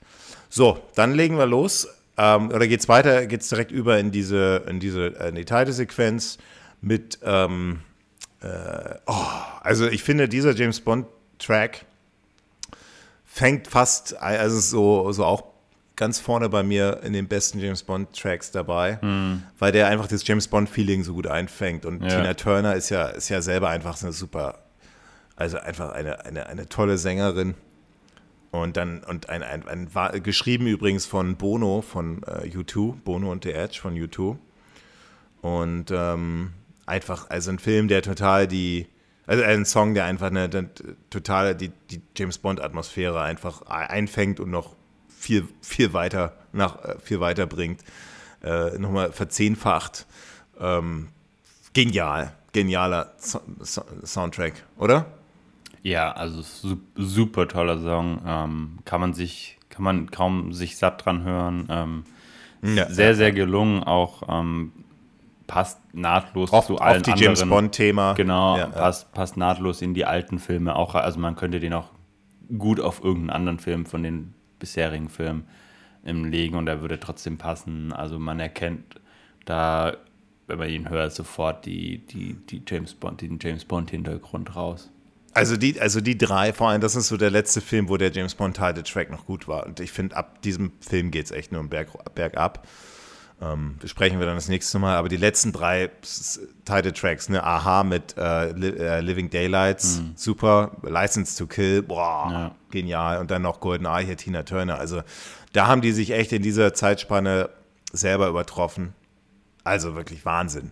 Mhm. Allerdings finde ich die Titelsequenz von den Grafiken her, das ist, ähm, finde ich, schwierig, oder? Was meinst du? Also wir hatten, wir hatten ja bis jetzt immer Morris Binder, der ähm, genau. 91 leider verstorben ist und man den deswegen ähm, die, die, die Stelle neu besetzen musste. Und man hat dann Daniel Kleinmann genommen und ähm, der, der, hat sich dann. Der macht das doch noch bis heute, oder? der hat sich dann dem Titel angenommen. Äh, das muss ich, das, also ich weiß gar nicht, wer das Ich meine, ich meine, Daniel Film Kleinman, der macht das. Ähm, ja, ja, der macht das bis heute noch, ja, ja. Ja, und ähm, genau, er hat sich dem angenommen und man sieht natürlich ähm, de deutlich auch da die, die neuen Computermöglichkeiten. Ne? Also wir haben ja jetzt in den sechs Jahren ist ja auch, ist auch viel passiert. Uh. Und Aber das ist ja genau das, worüber wir gesprochen genau. haben. Schlecht gealtert. Und ich finde, ja. also es gibt so ein, zwei Elemente, ähm, die, die ich gelungen finde, aber an sich wirkt das alles so, weiß ich nicht, so. Also diese Sicheln, das soll ja ein bisschen diese, genau, wo wir 95 mittlerweile sind, so kalter Krieg, so ein bisschen diese, genau, der Zusammenbruch der Sowjetunion, Sowjetunion so ein bisschen. Genau mit diesen Hammern. So diese, diese Statuen, diese Statuen, die so runterfallen. Genau, und dann also die, es zeigt einfach, die leicht bekleideten ja. Frauen, die dann mit so einem großen Hammer, das ja ein Symbol der, der Sowjetunion-Flagge war, auf diese, auf diese ähm, ähm, Statuen. Also die runterfallenden Statuen. Ein, ähm, ja, an sich die Idee ist ja, die, die Idee ist ja super. Ich finde diese Idee ist klasse. Vor allem, das ist ja auch ein, ein Inhalt vom Film. Ja. Und es ist total relevant zur damaligen Zeit aber diese, die grafische Umsetzung, man hat da versucht, eben mit Computergrafiken zu arbeiten. Und jeder, jeder, der noch die, die von Windows 95, das ist die Zeit damals, wer da noch die Computerspiele kennt, ähm, ich weiß nicht, du bist ja ein Rollercoaster-Fan, ja. der weiß, so viel ging damals noch nicht. und, und das war wahrscheinlich wirklich das Maximum, aber Ich meine, warum hat man sich, man wusste doch, dass da in 20 Jahren nur noch jeder drüber müde lächeln kann. Finde ich deswegen schwierig, sowas zu machen. Aber ja. Ja, und also was mich am meisten gestört hat, ist tatsächlich die, ähm, dass Geräusche dazu gefügt worden sind. Also bei jedem Schuss, der abgefeuert wird in der Titelsequenz, äh, hört man auch quasi dieses Schussgeräusch. Und erstens oh. finde ich, stört es den, den Song, den überragenden Song, ähm, diese Schussgeräusche. Und zweitens, ähm, ja, es, es wirkt einfach, ich finde, es wirkt so ein bisschen, bisschen fehl, fehl am Platz. Ähm, ich persönlich brauche das, ist jetzt nichts, wo ich sage, okay, deswegen ist der Film grottenschlecht oder so. Aber ähm, also die Titelsequenz finde ich auch nicht ansprechend. Klar, sie ist, äh, ist, ist auch in gewisser Weise mit der Zeit mitgegangen und ähm, damals war das sicherlich auch so ein bisschen ähm, ein Hinweis, so guck mal, was wir alle schon können. Ähm, computeranimierte Sachen und so weiter. Aber ähm, aus heutiger Sicht und auch als ich es heute angeguckt habe, mir hat es nicht so gut gefallen und mich persönlich stören eben diese, diese Schießgeräusche ziemlich stark. Das ist ein guter Punkt, ist mir gar nicht aufgefallen, aber dann hat es mich wohl auch nicht so stark gestört. Ich habe mich wahrscheinlich auch viel zu sehr auf diese Grafiken da äh, konzentriert. Mhm. Ähm, ich frage mich gerade, ob auch diese von dem neuesten Film jetzt äh, keine Zeit zu sterben, ob, ob die auch in 20 Jahren, ob wir da wahrscheinlich auch nur müde lächeln über diese Animation. Ich glaube ja. Ich glaube, es ist einfach, ja, es das weiß ich nicht. Also, schwierig, ne? Ja, schwierig zu sagen. Also, weiß ich, ich wenn mein, ich zurückdenke an die, an die ganz alten, finde ich jetzt nicht, die Die, die mechanischen. So. ja, aber, aber, aber ich finde, ja, aber die, es ist halt so eine, ist halt so ein bisschen, einerseits willst du halt als James Bond-Produzent zeigen, dass du irgendwie auf dem neuesten Stand bist, also ganz vorne dabei. Ich meine, James Bond ist wahrscheinlich die Referenz, was möglich ist. Auf der anderen Seite weißt du halt auch, du hast die Verantwortung über eine Reihe, wo wahrscheinlich in 50 Jahren die Filme noch geguckt werden. Mhm. Und, und das ist jetzt das erste Mal tatsächlich eine Titelsequenz, wo ich denke, als erste Mal auch ohne Morris Binder, ja, aber wo ich denke, das hat, ist einfach wahnsinnig schlecht gealtert und das ist ja noch nicht mal so alter Film. Aber ähm, das, das, das wirkt einfach so ein bisschen aus heutiger Zeit total veraltet. Und das ist einfach schade. Und ich frage mich da, ob man nicht alternativ vielleicht einfach ähm, den, den einfach wieder so ein, so ein klassisches, ich meine, Morris Binder hat das doch auch in Hauch des Todes, war doch auch ziemlich cool, also auch total gut ausgesehen. Ob man nicht einfach auch mit realistischen Effekten da was machen, mehr, mehr oder mit Projektion wieder mehr hätte machen können. Aber man wollte wahrscheinlich einfach zeigen, wie weit man ist und so. Und ähm, schwierige Entscheidung wahrscheinlich gewesen. Ja, sind wir mal gespannt, wie wir die, die nächsten Titelsequenzen der kommenden Filme so, so ähm, wie, wie sich die da noch so ein bisschen ändern. Super. Wir sind jetzt schon fast schon echt äh, eine Stunde und fünf im Podcast. Und wir sind jetzt bei der Titelsequenz. Minute 17. Ja, dann, ähm, dann, machen wir jetzt schnell mit, den, mit dem Rest. Also wir kommen zum Ende. Und zwar ähm, die, äh, was, was, was, was meinst du dafür, dass der, der okay, egal. Ähm, wir, wir haben dann eine kleine Verfolgungsjagd, also James Bond ja, müssen wir aber auch besprechen. Auch äh, James Bond im ersten Martin, wie er da ja, in, in Frankreich, in Monaco, sich dieses, dieses Duell mit dem, mit diesem, was ist das, ein Ferrari, roter Ferrari, mit diesem, mit, mit dieser, mit diesem Bond-Girl, Famke Jansen, ähm, die einen russischen Namen trägt, den ich jetzt gerade nicht aussprechen kann, ähm, sich dieses Duell da, die, so, so, so, so ein Rennduell da auf diesen Straßen in, in, in Südfrankreich da gibt. Und ich fand das, ich fand das sehr, sehr gelungen. Und James Bond ist da nicht alleine im Auto in seinem Aston Martin, sondern der hat noch so eine, so eine ja, Psychologin, Psychotherapeutin, ja. die ihn irgendwie die ihn nur einfach bewerten soll. Muss, ja. Genau, wahrscheinlich irgendwie ein medizinischer Routine-Check, geistige Fitheit oder so, keine Ahnung. Man erfährt es nicht so genau. Ähm, man erfährt nur relativ schnell oder man merkt relativ schnell, dass die beiden was am Laufen haben, wie, wie nicht anders zu erwarten. Naja, noch, also was heißt am Laufen haben? Also, also erst am Ende, aber, ja, aber was man ich merkt bei dieser so, Szene schon ja, aber was so ich bei der Szene schon haben. krass finde, ist, dass James Bond, also, also, da, also das Frauenbild in der Szene finde ich schon schwierig. Und ich bin ja echt keiner, der da jetzt so, so immer so mit dem Finger irgendwie zeigt. Aber, aber sie ist dann halt so ein bisschen diese zurückhaltende, eifersüchtige, mhm. schwache yeah. Psychiaterin. Und James Bond, und sie will eigentlich nicht so, aber James Bond, der verführt sie dann mal ebenso mit einem Spruch. Ja, und, und, und vor allem, man hat so das Gefühl, dass das, also ich hatte so das Gefühl, der, der Film vermittelt so ein bisschen, dass, dass ähm, James Bond eigentlich in einer ganz anderen, ich sag jetzt mal, also das hört sich so plakativ an, aber äh, mir fällt jetzt keine andere Beschreibung aus, in einer anderen Liga quasi spielt als diese, diese andere und er sich ihr halt annimmt, weil sie halt jetzt gerade vielleicht äh, ähm, ja, da ist und ähm, dann kommt aber die nächst bessere und äh, schon, schon hat er sie vergessen.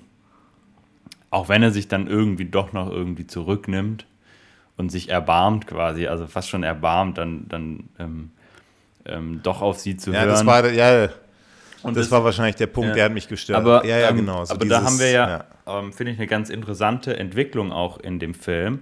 Und zwar ähm, am Anfang ist dieses, dieses Bild von James Bond, wie er Frauen sieht, schon noch deutlich ähm, zu sehen in dem Film. Und es gibt dann später eine Szene, da sitzt er bei M, also bei Judith Dench, im Büro und sie sagt ganz klar, hey, ich halte sie für einen sexistischen, ähm, ich weiß gar nicht, Alkoholiker oder so irgendwas, ähm, mit Rachegelüste oder so irgendwas. Ähm, und ich hätte kein Problem damit, äh, sie in den Tod zu schicken. Und ähm, da, ich finde, danach wechselt auch so ein bisschen, also, also da, da, also wir müssen ja nicht drüber streiten, dass das viele sexistische ähm, ja, aber so hat, Elemente so hat Fleming, James Bond James in den Bond, anderen James ja, Bond aber, gibt. aber so hat so hat ein Fleming ihn auch beschrieben genau, in seinen Büchern. Ja. Und ich finde, da Warum macht soll der, man da was genau. Und ich glaube, da macht der Film eigentlich äh, in also in dem Film macht James Bond da so ein bisschen die die Verwandlung durch. Jetzt nicht zu einem mega, mega unsexistischen Menschen, aber zumindest äh, jemanden, ist jetzt jemand da mit M und so weiter, der, der ihm da so ein bisschen äh, Einhalt bietet und ähm, versucht da noch ein bisschen dran zu rütteln. Und ich ähm, finde, das merkt man auch so ein bisschen im Laufe des Filmes, verändert sich da so ein bisschen die Herangehensweise oder die, die, die, die Art und Weise, wie James Bond gegenüber Frauen auftritt. Okay. Sie landen dann im Casino und das ist ja so eine klassische äh, James Bond-Sequenz auch. James Bond im Casino trifft eben ähm, ähm, da auch die, die, mit der er sich da duelliert hat, in dem, in dem Ferrari. Und ähm, ja, sie kommen dann auch irgendwie in Kontakt. Und James Bond erfährt dann, ähm, ja, eigentlich ist er da noch gar nicht wirklich auf dem Auftrag, sondern er, wie es halt so ist, er kommt dann in Kontakt und er verfolgt dann diese oder nicht verfolgt, nicht diese Xenia. Russin, Xenia. Sergei Jetzt, also wo die sich, wo die sich, wo die sich da, das ist so eine, fand ich, das ist jetzt mit der Synchronisation, fand ich sehr interessant, wo die sich vorstellen und sie sagt, mein Name ist Xenia Onotop und sie und, und James Bond sagt, äh, Pierce Bond sagt ohne Top. Ja. Dann habe ich gedacht, okay, jetzt gucke ich mal die englische Version. Was mhm. sagt, wie, weil das, weil da, da passt es halt nicht, ne? Dieses on top ohne top. Without top doesn't, doesn't work. Dann habe ich geguckt und da sagt James Bond einfach nur so on top, yes. Also sagt okay. sie dann. Also, also, also überhaupt nicht dieses Wortspiel. Und das fand ich irgendwie. Wieso hat man im Film, hat man das schon gewusst, dass es irgendwie so ein Wortspiel sein könnte in anderen Sprachen? Oder, das ähm, geht ja dann wahrscheinlich und selbst Deutsch, wenn, also. Ja, aber warum hat man sich, ich finde dieses ohne Topf, ich finde das, das fand ich irgendwie da, daneben so ein bisschen. Ja, das, also, also diesen, nicht, nicht aus Sinn. Frauensicht, sondern so ein bisschen ohne Top. Ohne äh, Top. Das ist sowas ein bisschen, da macht sich der Film so ein bisschen, genau, dümmlich so. Und das muss der gar nicht eigentlich. Also mhm. so, da geht es wieder in dieses Slapstick, in diesen billigen Humor, mit dem ich wenig anfangen kann. Ja. Also passt vor allem nicht zu James ja. Bond. Nee, nee, passt auch nicht. Ich glaube jetzt nicht, dass man durch äh, dieses Wortspiel schon, schon parat gelegt hat, sondern ich glaube, dass es tatsächlich vielleicht erst später dann bei der Synchronisation entstanden ist. Vielleicht war das irgendein Gag, den vielleicht gab es diese Situation einfach, als der Synchronisator gehört hat, die heißt Ona Top und hat dann gefragt, was, ohne Top hieß die? Und er so, nee, Ona Top, achso, ja, komm, lass uns das einbauen, das ist lustig, haha. Ähm, ja, nee, also äh, interessant, dass es das in, im Englischen so, so gar nicht gibt, sondern dass er da einfach nur ganz normal zurückfragt, warum man das im Deutschen nicht einfach auch so machen konnte, werden wir wahrscheinlich nie erfahren. Ja, James Bond erfährt dann eben, also sie, sie ist so eine, sie lebt auf so einer Yacht mit so einem Admiral. Und wir haben eine Szene, in dem sie Sex hat mit diesem Admiral. Und sie ist ja, finde ich, ein sehr interessantes Bond-Girl. Also ich finde, die sieht schon, hat schon ein wuchtiges Auftreten, sieht auch verdammt gefährlich aus und äh, auch gut. Ähm, aber sie ist auch so, ist ein ganz interessantes Bondgirl. Sie ist jemand, der, der, also sie, sie wird, sie erregt sich daran, Leute zu töten. Mhm. Also sie wird dann, sie, sie kommt dann in Erregung. Und in dieser Szene ähm, tötet sie diesen Admiral im Bett beim Sex. Ja. Das finde ich schon echt eine, eine, eine, coole, coole Idee eigentlich. So ein, so ein Bondgirl, was ihre, ihre, ihre, also die, ihre Feinde. Die also durch diesen, also sie, sie, sie presst dann quasi ihre, ihre Beine so stark zusammen, dass die, dass sie irgendwelche Dinge ab, also dass die, dass, dass dieser Admiral keine Luft Organe mehr kriegt, abklemmt. irgendwelche Organe abdrückt, genau.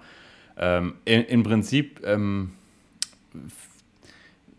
finde ich es nicht so schlecht. Ähm, generell, was mich ein bisschen stört dabei ist, also es erinnert so ein bisschen äh, an an äh, Mayday, finde ich, so von, von ihrem Körperbau und so, von diesem starken. Stimmt. Ja. Ähm, Stimmt. Was ja. mich ein bisschen stört, ist dieses übertriebene Stöhnen dann dabei, dieses dieses, äh, also das geht ja fast schon in so ja, eine Richtung. Aber, aber, aber das meinte ich, aber das meinte ich, ja, aber, aber das ist ja absichtlich so, um ja, zu zeigen, wie, wie stark sie das erregt. Und genau, das ist ja, ja, andererseits, da gibt es immer so ein paar Zuschauer, die kapieren das einfach nicht. Und das habe ich schon, dadurch hat man gesagt, jetzt stöhn mal. Und das, das habe ich schon, lauter das stöhnst, ich schon verstanden. Dass je, je lauter äh, sie stöhnt, desto mehr ist er am Tod. Und das, ja. das ist ja eigentlich eine coole Idee, eigentlich. Also wie man so einen Charakter so schreiben kann, finde ich schon, ist eine coole Idee. Also, also ich finde, dagegen ist nichts anzuwenden. Findest du uncool, oder? Nee, uncool. Also, oder macht dir das Angst? Nee. ja, auch ein bisschen, ja. Wahrscheinlich. Nee, also, ja, mir ist es einfach so ein bisschen, ein bisschen zu drüber. Also, ich finde es jetzt nicht, also, dass sie, dass sie das. Ähm, ja, aber der Film also ist ich finde drüber. Da haben das wir, ist ja, also, das ist ja ähm, tatsächlich bei das ist ja jetzt nichts, was irgendwie, was jetzt irgendwie ähm, aus der Welt ge ge ge genommen wurde. Also das ist, das ist ja nichts Erfundenes. Es gibt ja wirklich Leute, die sich, die, die sich quasi, ähm, die das quasi ähm, ergötzt, äh, wenn, sie Menschen umbringen, auf welche Art und Weise auch immer. Ähm, und das ist ja wirklich ein Phänomen, Phänomen, das es wirklich gibt. Und man merkt es ja auch, dass wirklich dass sie, dass sie wirklich eine Befriedigung verspürt, egal ob sie den jetzt umbringt oder ob sie dem, ob sie Mensch, anderen Menschen einfach ähm, Schmerzen zufügt. Andere Szene, wenn sie nachher mit, also nachher ballert sie mit diesem Maschinengewehr alle nieder und auch da ähm, hat sie eine gewisse Erregung, die man deutlich sieht. Mir ist es nur so ein bisschen zu, zu übertrieben, dass es dann quasi beim Sex ist und dass sie dann noch quasi ähm, ja so übertrieben dann stöhnt und das, das hätte vielleicht ein bisschen, also zum Beispiel, als sie dann mit Bond kämpft, ist es ja in einer ähnlichen Variante. Ne? Da ist sie ja auch, da ist sie ja auch äh, sehr erregt und beißt ihm dann in die Lippe und so weiter und stöhnt und schreit. Da finde ich, ist es ein bisschen, ein bisschen ja, authentischer. Beim anderen war es Aber sie verbindet, sie verbindet diese Elemente Erotik und, und Gewalt oder Erotik und Sex oder äh, Erotik und, und Tod. Und ich finde das, und ich finde, ein Bondgirl soll ja auch gefährlich irgendwie sein. Also, also das böse Bondgirl. Und ich finde ein Bondgirl, was ihre Opfer verführt zuerst und dann beim Sex tötet. Also ich finde das, das schon, so weil, weil, weil Männer, Männer, ja, genau, genau, genau. Weil Männer machen sich ja auch verwundbar immer, wenn sie irgendwie mit einer Frau ins Bett gehen oder wenn du mit einer Frau. Du machst dich ja verwundbar ein bisschen. Nicht nur, dass du dich körperlich entblößt, sondern dass du einfach auch, du machst dich ja verwundbarer. Und sie nutzt das aus. Und ich finde ich find das schon als Zeichnung eines James Bond Girls schon wahnsinnig gut gemacht. Deutlich interessant. Also, also, also, also da finde ich Mayday, ich finde den Vergleich, den du getroffen hast, passend. Aber da finde ich Mayday einfach wo sie schon ein gutes Bond-Girl war, aber das, das hätte auch für sie gepasst. Und, und ähm, also, also ich finde diese Idee schon gut und dass das ein bisschen übertrieben ist, natürlich ist es leicht übertrieben, aber dieser ganze Film ist übertrieben. Hm. Also, also ähm, wir können natürlich jetzt jede einzelne Szene besprechen und sagen, es ist nur übertrieben, dass, dass da irgendwie äh, dass da irgendwie eine Golden Eye, eine, eine, Bombe da irgendwie über in der Erdumlaufbahn gezündet wird und dann die Elektronik aus. Natürlich ist das übertrieben. Das ist aber, mehr als übertrieben. aber, aber guck dir doch, also das ist aber den, so ist das eben in, in Filmen und ich finde, ähm, nur so ein bisschen, weißt du, wenn man sich davon schon entscheidet, so ein Bond-Girl zu nehmen, was so Sex mit Gewalt verbindet oder, oder sich erregt daran, wenn, wenn sie tötet, sexuell erregt, dann muss man es auch richtig durchziehen, ja.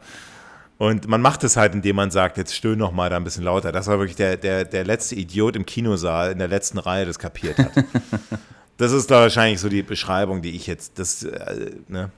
Aber gut, auf jeden Fall ähm, erfährt der Zuschauer jetzt auch, dass an dem Tag äh, irgendeine in Monaco in einem Hafen so eine, so eine Art, das ist so ein Stealth-Helikopter, ne? Ja, das der da vorgestellt ist ein ganz wird. normaler, äh, ganz normal, ganz neuer, ähm, Ein Stealth-Helikopter. Also so Stealth heißt, der beim, ähm, die Radarschirme können ihn nicht sehen. genau, und er, er hat halt, äh, er kann halt elektromagnetischer Strahlung widerstehen. Also er hat, also die elektronischen, elektromagnetische Strahlung kann ihm quasi nichts anhaben und deswegen brauchen, ähm, braucht der General und die sehen ja eben diesen Helikopter, weil sie eben was vorhaben, was elektromagnetische Strahlung verursacht. Und sie schaffen das auch da, ähm, ähm, Den zu die- stehlen. Also die, die, die, die Xenia, die, genau, sie schaffen es zu stehen und fliegen dann beim dann Zehn- Zehn- Zehnwechsel nach Russland an so eine, so eine geheime Raketenbasis äh, in, so einem, in so einem winterlichen Setting mitten Mhm. in irgendwelchen russischen verschneiten Wäldern. Und ähm, ja, das fand ich jetzt ein bisschen hart, also ein bisschen brutal. Und also Oromov kommt dann da mit der. Also zum einen ist es ein bisschen. Äh, war denn, also wir haben ja Oromov, der mit der Xenia dann da reinkommt. Ja. Ähm, und die landen ja beide mit dem Helikopter. Ja. Sind die quasi direkt von Monaco dahin geflogen? Und Ja, ist der andere Pilot dann auch Oromov gewesen? Oder sind sie irgendwo davor gehalten noch und haben Oromov? Das fand ich so ein bisschen ist eine Kleinigkeit, aber, aber ich Nee, denk, aber das ist tatsächlich mir auch aufgefallen. Also erstens, also irgendwo müssen die ja auftanken, ne? Also es ist ja nicht so, dass die einfach da durchfliegen können. oh Gott, jetzt kommt. Also so realistisch müssen wir jetzt also. nee, aber du hast ja gerade gesagt, sind die komm, da direkt komm. drüber geflogen. Also ich glaube, dass das Komm, sehr unrealistisch ist. Also sie gehen ja schon zu zweit auf diesen Flug, äh, in diesen, auf diesen Hubschrauber zu äh, als Piloten. Ähm, man erkennt nicht genau, wer, wer der zweite Pilot ist, aber es muss dann Oro, Oron, Oronov, äh, Oromov äh, äh, gewesen sein.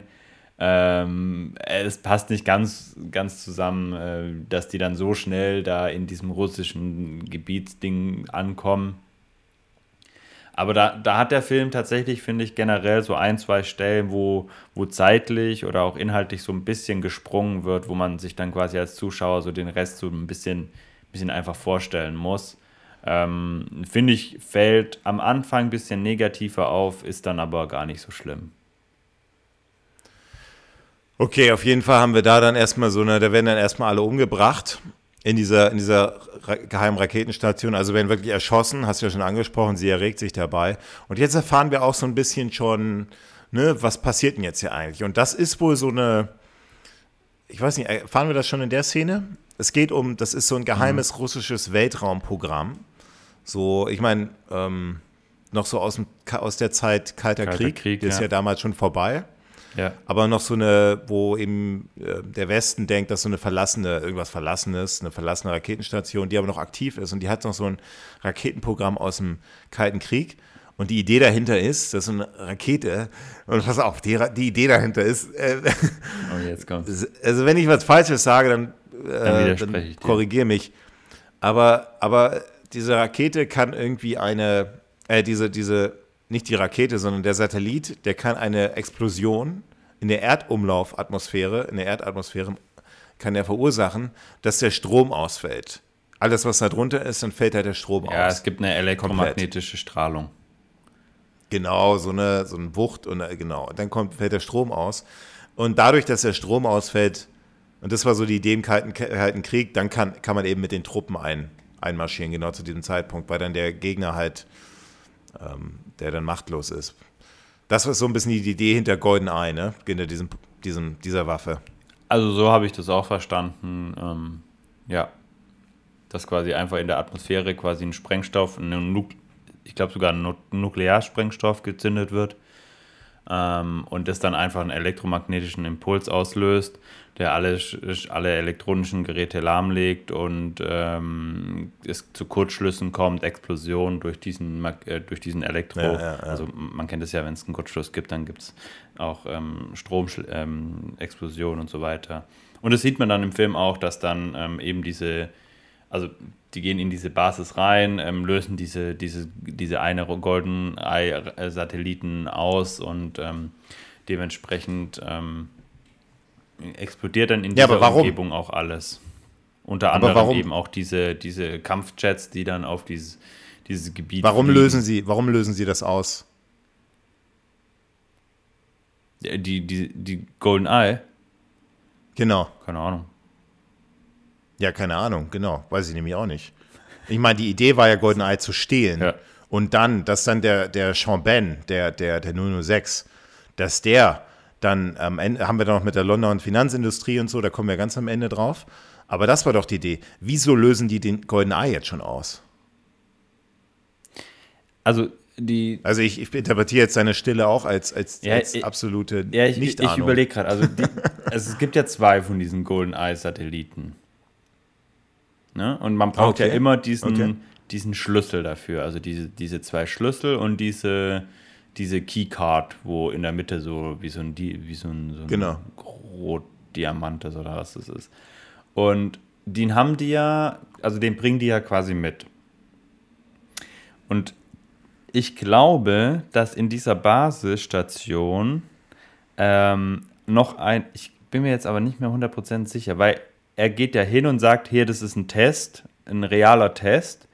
Und er will diese Keykarte oder so irgendwas. Und dann ist da so noch ein anderer Offizier, der, der löst dann mit seinen, seiner Hand irgend so einen Computer aus, wo dann irgendwie eine Karte rauskommt oder so irgendwas. Ich weiß nicht.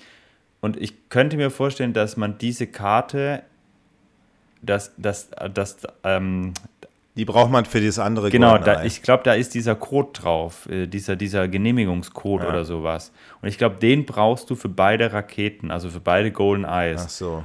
Und damit man ja. die und ähm, sie lösen diesen Golden Eye Satellit dann aus, also den ersten, damit sie quasi damit direkt auch ihre Spuren wieder verwischen können. Also ähm, wenn die das jetzt einfach so naja, gut, da reingestiefelt werden, sie gesagt hätten, ich nehme diesen Code und stiefeln also, dann wieder weg, dann hätte sorry. das ja Moment, dann hätte das ja jetzt jeder gewusst. Oder hätten sie da einfach alle niedergeknallt, ja, dann hätte man das auch irgendwie nachverfolgen können. Und ja, deswegen, aber, Spuren verwischen, du, du verwisst doch keine Spuren, indem du eine, eine riesen Explosion auslöst. Deswegen ist ja auch äh, das MI6 darauf gekommen. Ja, dadurch, aber, dass, so, eben diese so, wollten sie halt, also sie wollten halt dadurch, ähm, also den Anschein erwecken, dass es, dass es, äh, dass ein Unfall war. Gut. Fand ich jetzt nicht immer so ganz logisch alles, also so richtig durchdacht, aber, aber es ist jetzt, ja, ist jetzt so, wie es ist. Nächste Szenen sind dann James Bond im MI6-Hauptquartier, vielleicht, wo die genau eben. Vielleicht wollten sie es auch einfach nur testen. Also, ob es überhaupt funktioniert. Ja. MI6-Hauptquartier, wo James Bond dann eben, wo wir genau eben, wo die eben darauf aufmerksam werden, also eben einmal ist dieser Kampf, dieser Helikopter da gestohlen worden und dann gab es eben diese Explosion. Oder, oder was sagen Sie, dass da, ähm, ja. dass Sie dachten, das wäre so eine verlassene Raketenbasis? Ja, die, und also die, der Westen, der, der, der dachte eigentlich immer, dass das nur ein Bluff ist, also dass die, dass die Sowjetunion nur vorgibt, dass es da irgend so ein geheimes Waffending gibt und sie aber technisch eigentlich gar nicht in der Lage sind, ähm, und das Geld dazu hätten, das überhaupt auf die Beine gestellt zu haben. Und deswegen denken die eigentlich, dass es gar nicht möglich wäre. Und ähm, James Bond und M sind da sich zum Beispiel nicht ganz einig. Und ja, dann, ich glaube, das können wir da ein bisschen über ähm, ein bisschen kurz fassen. Sie haben dann verschiedene Gadgets und Kameras, die quasi dann ähm, dieses, diesen, diesen Kontrollpunkt oder dieses, dieses Satelliten äh, diese, diese, Satellitenbasis da in Russland äh, überwachen nach der Explosion und dann sehen, dass da dieser, dieser Helikopter, dieser Tiger-Hubschrauber im, im Einsatz war. Dass, dann sehen sie, dass da noch jemand rumläuft, also eine überlebende Person dabei ist. Ähm, und ja, man hat dann auch noch ein interessantes Gespräch zwischen, zwischen M und 007, das ich vorhin schon mal angerissen habe, die sich ja auch noch nicht kennen. Und äh, da wird auch immer wieder so ein bisschen Bezug auf auf den alten genommen, also auf, auf den alten M. irgendwie gibt es einen Spruch, ja, der, der alte M, ihr Vorgänger, hatte immer, ich glaube, Whisky oder so unter, unterm Schreibtisch stehen oder so irgendwas. Um, sie hat Bourbon. Sie hat Bourbon, oder, oder genau. Sie, nee, sie hat, nee, nee, ähm, oder andersrum. Oder was hat sie? Ähm, ja, ja. Egal und. Ähm, Aber der Punkt ist, der Punkt ist ja der, das ist ja nicht jetzt, wir müssen ja nicht ins Detail gehen, welcher Whisky und so. Der Punkt an dieser Szene ist ja mehr zu beschreiben oder zu, aufzuzeigen, wie knallhart der neue genau, M ist. Genau. Sie ist zwar eine Frau, ja. aber sie ist knallhart. Genau. Knallhart. Ja. Und das ist ja der Punkt dieser Szene. Das ist nicht, dass man jetzt denkt, der Zuschauer, oh, ist irgendwie eine Frau und so. Ich meine, 95, da, waren wir, da, da war das natürlich auch ein bisschen problematisch alles. Und da war, ähm, und jetzt weiß man, oh, da ist eine Frau und die hat wirklich eine, eine boah, die hat echt die Hosen an, so, ne? Vor der muss sich selbst ein James Bond in Acht nehmen. Mhm. Und das ist ja auch schon was für einen für James Bond, eine, eine wahnsinniger Schritt, so, ne? Jetzt hat er jetzt erst eine weibliche Vorgesetzte. Genau, und das, das, das was ich vorhin ja, angesprochen habe, dass da der Film so ein bisschen eine Wandlung macht mit James Bond, aber auch so, ähm, mit, mit M dann, die da, die da sehr selbstbewusst, sehr, sehr hart auftritt, aber auch trotzdem noch diese, diese liebevolle Art hat und ganz am Ende, als, also sie sagt ja erst, mir ist egal, ich schicke sie auch in den Tod und ganz am Ende sagt sie, als er die Tür rausgeht, ähm, Bond, ähm, kommen Sie leben zurück. Also dann, dann zeigt sie dann schon wieder so ein bisschen, bisschen Herzlichkeit. Ähm, und das, das macht Judith Dench einfach, einfach super. Also da ist es, ja, ich ja. sehe sie sehr, sehr gerne als M. Ich finde aber auch, jetzt haben wir dann so ein bisschen diese Nostalgie-Show noch mit Q und die finde ich eigentlich, diese Szene finde ich, find ich super witzig, vor allem Mega. Pierce Brosnan am Ende. Also am witzigsten, also ich finde zwei Szenen in dem, in, in, in Qs Hauptquartier gut. Das ist zum einen der, der, ähm, diese Telefonzelle im Hintergrund, die, die, die, wo der, wo der ja, dieser Mitarbeiter da reingeht so und Airbag, dann, ja, so, ein, so ein Airbag, so mit so Airbag-Funktion Genau, die haben wahrscheinlich echt einfach nur ein Airbag reingebaut, also so ganz so als Effekt. Finde ich sehr witzig, vor allem wie sie dann noch so, weißt du, die, die James Bond und Q unterhalten sich und die, und die rollen das gucken da so gar raus. nicht hin. Das ist so, das ist so im Hintergrund, ja, halt, ja, diese Szene, ja, weißt Finde du? ich auch gut. Und das finde ich eigentlich, ähm, ähm, das, das gefällt mir, das Ja. mir der Humor, der gefällt mir eigentlich gut. Äh, Ja, es, Also es ist halt so so dezent, kurz. weißt du, so, so dezent, es drängt, drängt sich nicht so auf, aber man sieht auf einmal hinten, rollen die den einfach noch raus und der steckt da einfach noch drin und das ist so authentisch und es ist so, so man muss dann einfach kurz schmunzeln, das finde ich, finde ich auch sehr lustig. Es ist halt noch eine Nostalgie-Show. Vor allem mit diesem, weißt du, so ein Pen, also so, ein- so ein Stift, also ein Kugelschreiber, auf den man dreimal drücken muss und dann explodiert der. Das ist halt eigentlich auch was noch vorher aus den 60ern, 70ern. Da war man in den 90ern ja auch schon viel weiter. Ja. Und, und das finde ich eigentlich gut, dass die das ein, eingebaut haben. Muss man ja auch als, um, um Pierce Brosnan auch weiter zu legitimieren, als James Bond, ne, jetzt mit Q zusammenbringen. Also ich fand diese Szene sehr gelungen. Auch am Ende, wo ähm, noch dieses Sandwich da rumliegt und Ja, das ist so dann, gut. Da, dann da schaut, was, was kann das, dieses Ja. Sandwich? Was dann analysiert er das so Ja. oben unten und, und Q reißt ihm das weg und sagt, ey, das ist mein Mittagessen. Ja. Und das ist einfach eine, eine einfach gut geschrieben. Kurz, aber gut geschrieben. Ja, also wirklich einer, also wenn nicht sogar meine Lieblingsszene in dem Film ist die, die, diese Dialog ähm, zwischen Q und M. Es ist einfach unglaublich amüsant. Es ist so, als wären die beiden wirklich schon seit 20 Filmen an Seite an Seite gewesen, Pierce Brosnan und ähm, ähm, Desmond Llewellyn. Ähm, also wirklich, wirklich ganz, ganz toll, sehr liebevoll und ähm, trotzdem so witzig und also wirklich ein absolutes Highlight. Und ähm, das meinte ich auch vorhin mit der, der Humor von Pierce Brosnan, der gefällt mir so sehr, sehr gut. Dann haben wir jetzt die Szenen. Ähm, jetzt haben wir quasi wieder diese, diese Detektivarbeit. Von, ne, das ist klassische John- äh, Bond-Element auch, Detektivarbeit von Kontaktmann zu Kontaktmann. Also ein Kontaktmann, in diesem Fall ähm, Whittaker, Dicker. Charles. der hat einen anderen Kontaktmann. Ähm, das ist auch gespielt, den habe ich vorhin nicht erwähnt, aber den kennt man vor allem aus, aus Harry Potter, Hagrid. Ähm, ähm, und ja, die Spur führt dann Warte kurz, Hagrid? Ja, das ist Hagrid ja, von, von Harry Potter. Welchen meinst du jetzt? Ja, dieser, dieser russische, der, der, der Verbrecher, ähm, der, der, der James Bond da. Der, wo James Bond zwischen die Beine der? schießt. Genau. Das ist Hagrid. Ja. Echt? Nein, das glaube ich nicht. Ja, doch. Krass. Okay, äh, hätte ich, also ich habe Harry Potter schon oft genug gesehen, aber äh, hätte ich nicht erkannt. Krass. Ja, weil Hagrid vielleicht auch so viel Bart im Gesicht hat, dass man Ja, überhaupt ja, nicht das ja, Gesicht aber auch von, gesehen der, hat. auch von der Größe und so. Krass. Ja, ja, ja. ja. Ähm, interessant. Äh, hätte, ich, hätte ich nicht gedacht.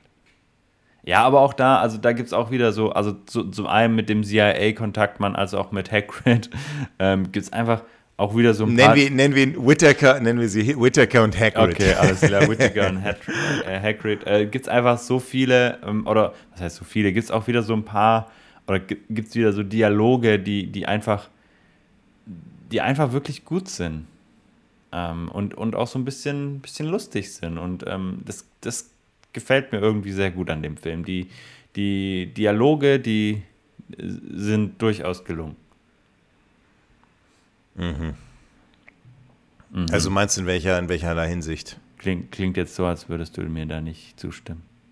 Doch, aber, aber man muss halt ins Detail gehen so ein bisschen. Also welcher, also dass sie gelungen sind, okay, aber so Naja, witzig also- oder also wir hatten jetzt gerade das mit, äh, mit, mit Q, dann haben wir, ähm, als er auf den CIA-Kontaktmann ähm, trifft, haben wir dieses mit diesem Tattoo und äh, mit diesem äh, irgendwie in, in, in Russland sind die und er, also der Kontaktmann sagt diesen Spruch dann nicht zu Ende und James Bond bedroht ihn dann, hat so eine gewisse Ernsthaftigkeit, aber der, der Kontaktmann ist dann auch so ein bisschen mit Humor dabei und dann ähm, bei Hagrid ist es dann so, dass man erfährt, dass er dass James Lass uns Bond mal bitte nicht den Hagrid doch nennen. War doch ein Fehler. Also wir nennen den jetzt einfach, ähm, wie heißt denn im Film ähm, Valentin?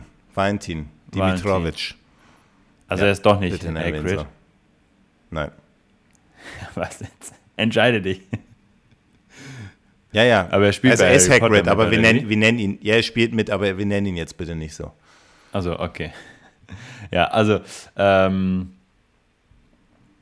was soll Also- ich jetzt sagen? Valentin, genau, also, ähm, der trifft dann auf James Bond und man erfährt, dass, dass, dass James Bond dafür verantwortlich ist, dass er humpelt und dass James Bond ihm die Frau quasi ausgespannt hat und er jetzt aber irgendwas von ihm will und dann gibt es diesen Dialog, wo, wo sie sich gegenseitig anstarren, ähm, er ihm zwischen die Beine schießt, James Bond da irgendwie so äh, recht selbstbewusst noch da sitzt und dann noch so ein, zwei Sprüche über seine neue Freundin bringt, die grottenschlecht singt.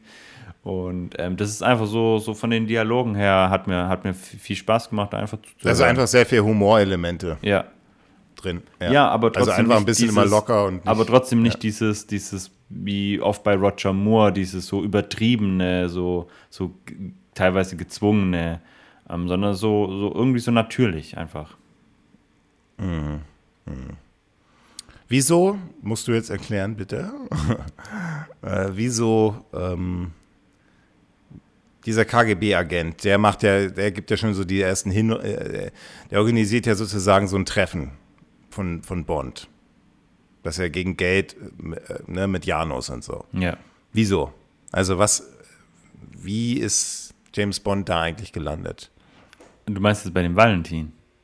Genau. Also der, der CIA-Kontaktmann sagt quasi, dass, dass der Valentin ähm, die, die Eintrittskarte ist, um sich quasi mit dem, mit dem General ähm, zu treffen, mit dem General Orumov, dass der das möglich machen kann und äh, dann stellen die halt fest, dass James Bond den, den schon kennt. Und da der das jetzt nicht einfach nur aus Höflichkeit macht, weil James Bond ihm ja quasi die Frau und sein Knie versaut hat, muss James Bond sich was einfallen lassen, warum er das machen könnte. Und anscheinend ist er sehr auf Geld fixiert und deswegen ähm, handelt er quasi irgendeinen Deal aus, dass er irgendwelche Sprengstoffe hin und her kutschiert, das dann aber auch nicht mehr weiter thematisiert wird. Man erfährt einfach nur, dass er irgendeine Geldübergabe so manipuliert, also James Bond, dass es diesem Valentin einfach zugute, zugute kommt. Diesem Aber was hat dieser, warum ist James Bond, warum dieses Treffen? mit, Mit dem, diesem, warum, mit dem warum Valentin kommen sie auf diese Spur? Nee, mit dem Oromov. Also Janus arbeitet für Janus. Das war ja so ein bisschen. Und das, das, das verstehe ich nicht. Naja, Janos ist ja, ist, ist ja 006. Genau, aber wieso kommen sie auf den? Auf jetzt General, auf den Janus oder auf, Auf den Janus. General? Auf Janus. Aber davon, also das wissen sie ja da noch gar nicht, dass das 006 ist. Mhm, okay. Also das erfährt, das erfährt 007 ja erst, als er dann auf diesem Friedhof da steht, oder was das ist. Da sehen die Ja. sich ja zum ersten Mal wieder. Okay, ich verstehe einfach und deswegen habe ich gehofft, dass du mir da helfen kannst, wieso, ähm, wir haben ja jetzt diese Explosion in, dem, äh, in diesem russischen, wie, wie wir jetzt dahin kommen. Wie James Bond auf diese, auf diese ganzen Kontakte Na, kommt. naja, also es gab diese Explosion in diesem russischen ähm, Geheimding und es gab ja diese Überlebende. Und man sieht ja dann auch, dass der Innenminister von, von der Sowjetunion oder von Russland ähm, da dann auch mit dem General nochmal mal redet und er dann auch erfährt, dass es da noch eine Überlebende gibt und, ähm, und die werden dann gefunden und also da gibt es ja dann verschiedene, verschiedene Umwege, wie, wie James Bond da an verschiedene kleinere Infos kommt und dann ähm, gibt es ja auch diese eine Szene, ich glaube, das ist sogar noch in London, wo irgendjemand sagt, ah, das ist ein altbekannter von Ihnen, das ist General äh, Orumov, von dem hatten, mit dem hatten sie es ja, hatten sie es ja äh, damals schon zu tun und man erfährt ja nach der Titelsequenz, dass dann alles neun Jahre später spielt. Ähm, Und so kommen die dann einfach schrittweise dann, dann zu der Erkenntnis. Aber dass, es der, dass der General da wirklich dahinter steckt, das erfährt James Bond ja auch erst noch später. Also dass da, ähm, als er dann quasi mit, mit Natalia im, im Gefängnis sitzt. Es geht aber nur darum, warum ist James Bond, was ist sein Ziel in Russland? Er, ich, also ich glaube, ich habe es so verstanden, dass er äh, diese Natalia finden möchte, die er ja gesehen haben auf den Satellit Satellitenbildern, dass sie überlebt hat. Und ich glaube, dass er die finden möchte und A, an, an Ja. Informationen kommen will. Ja. Beziehungsweise generell an Informationen kommen will, über die Kontakte, über alle anderen. Ja, ich finde es halt immer in James Bond-Filmen immer so ein bisschen diese, immer da finde ich die Filme immer generell, da muss man immer schon einfach sehr tolerant sein, so mit Logik. Ne? So ein, ein Kontaktmann, der dann genau die richtigen Leute kennt, die dann genau wissen, worum es geht und was abgeht und, und so. Da muss man immer, finde ich, sehr tolerant sein und da verstehe ich und da bin ich vielleicht auch ein bisschen zu logisch. Aber, aber, aber das macht so einigermaßen Sinn. Aber Ja, das Flugzeug, das der Absturz nicht, nicht so schlimm finden. Ja, okay, okay. Aber das ist ja auch bei den ganzen, oder das ist ja auch immer bei diesen Gadgets, ist es ja auch immer so. Und Q hat immer genau die Gadgets parat, die James Bond genau auf dieser Mission braucht. Ne? Weißt du, also Ja, den klar, Kugelschreiber, klar, den das- hätte er auch ja, auf ja. 20 anderen Missionen mitnehmen können. Aber genau in dieser Mission bei GoldenEye hat er diesen Kugelschreiber, den, den er braucht, weil dieser, dieser Boris so, eine, so einen, so einen Kugelschreiber-Tick hat. Wir überspringen die Szene, wo James Bond in diesem, das ist, äh, glaube ich, in Budapest spielt das, also oder, oder in Budapest wurde das gedreht, dieses, diese Therme, wo, wo sie von dieser, von der, von der Xenia Onotop, Onotop, äh, wo sie versucht, ihn umzubringen. Ähm, überspringen wir. Ja, wir gehen direkt auf diesen, auf diesen Friedhof. Oder Und jetzt erfahren wir auch ein bisschen, jetzt sehen wir halt den, den nach neun Jahren, hast du ja schon angesprochen, 006 wieder und erfahren so ein bisschen, und da finde ich auch ein bisschen, ah, ist auch nicht für jeden geläufig, die Hintergrundgeschichte. Also er ist wohl einer von, ähm, von diesen Linzer Kosaken. Und das sind so, ähm, was sind das? Also habe ich das richtig verstanden? So Briten, die vom russischen ähm, äh, Exekutionskommando ähm, von Stalin umgebracht worden sind. Also Kosaken. Die wurden, genau, die wurden von Stalin umgebracht. Ähm, also nagelt mich da jetzt bitte Und die nicht. wurden ausgeliefert von, genau, vom die- MI6. Die Briten haben die verraten quasi. ah, ähm, okay. Und ähm, haben dann quasi die ausgeliefert und ähm, die, ähm, die ähm, Sowjetunion, also Und 006 Stalin, will sich rächen. hat die dann ähm, irgendwie, also ich glaube, gebt einfach mal bei Google Linzer, Linzer Kon, so, Konsa, Kon, Kosaken. Kosakentragödie ein oder Tragödie an der Drau heißt es, glaube ich. Ähm, und lest es euch am besten nach. Also ähm, ich will da jetzt nichts Falsches sagen. Da, da, da, das ist so, komplex teilweise. Aber deswegen, aber, aber es jetzt ist ja, auf jeden Fall was zurück, mit, aber mit realem genau ist Hintergrund. ne? Also ist jetzt Ja, aber, aber das finde ich schwierig, dass ich das nicht verstanden habe. Also das ist so ein bisschen, da musst du nachgucken und so weiter. Und das ist dann auch so ein bisschen, Ja, aber ich Ah. finde echt, also ich finde es, also sie haben das ja relativ stark runtergebrochen. Also im Film sagen die ja quasi, du bist, ja, okay. äh, du hast ähm, kosakischen Hintergrund.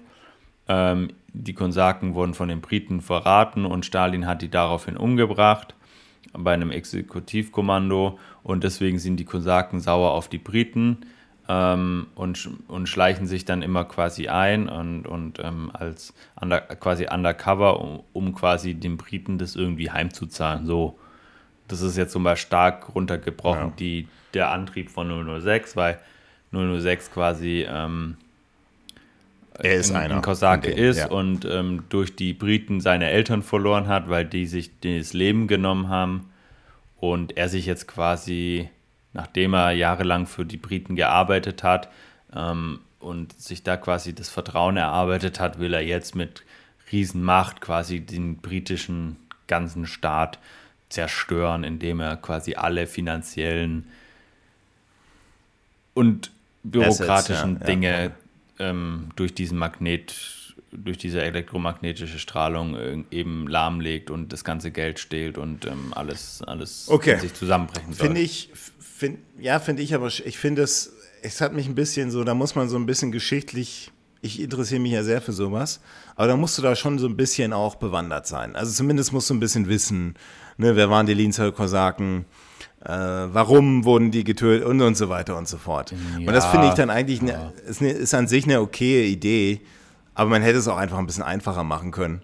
Also ich fand es Ähm. eigentlich ganz spannend, weil es so ein bisschen, also es gibt ja viele Filme, die immer so ein bisschen, also Kalter Krieg und so ist ja immer sowas, was, was wirklich auch auf die Realität zurückzuführen war.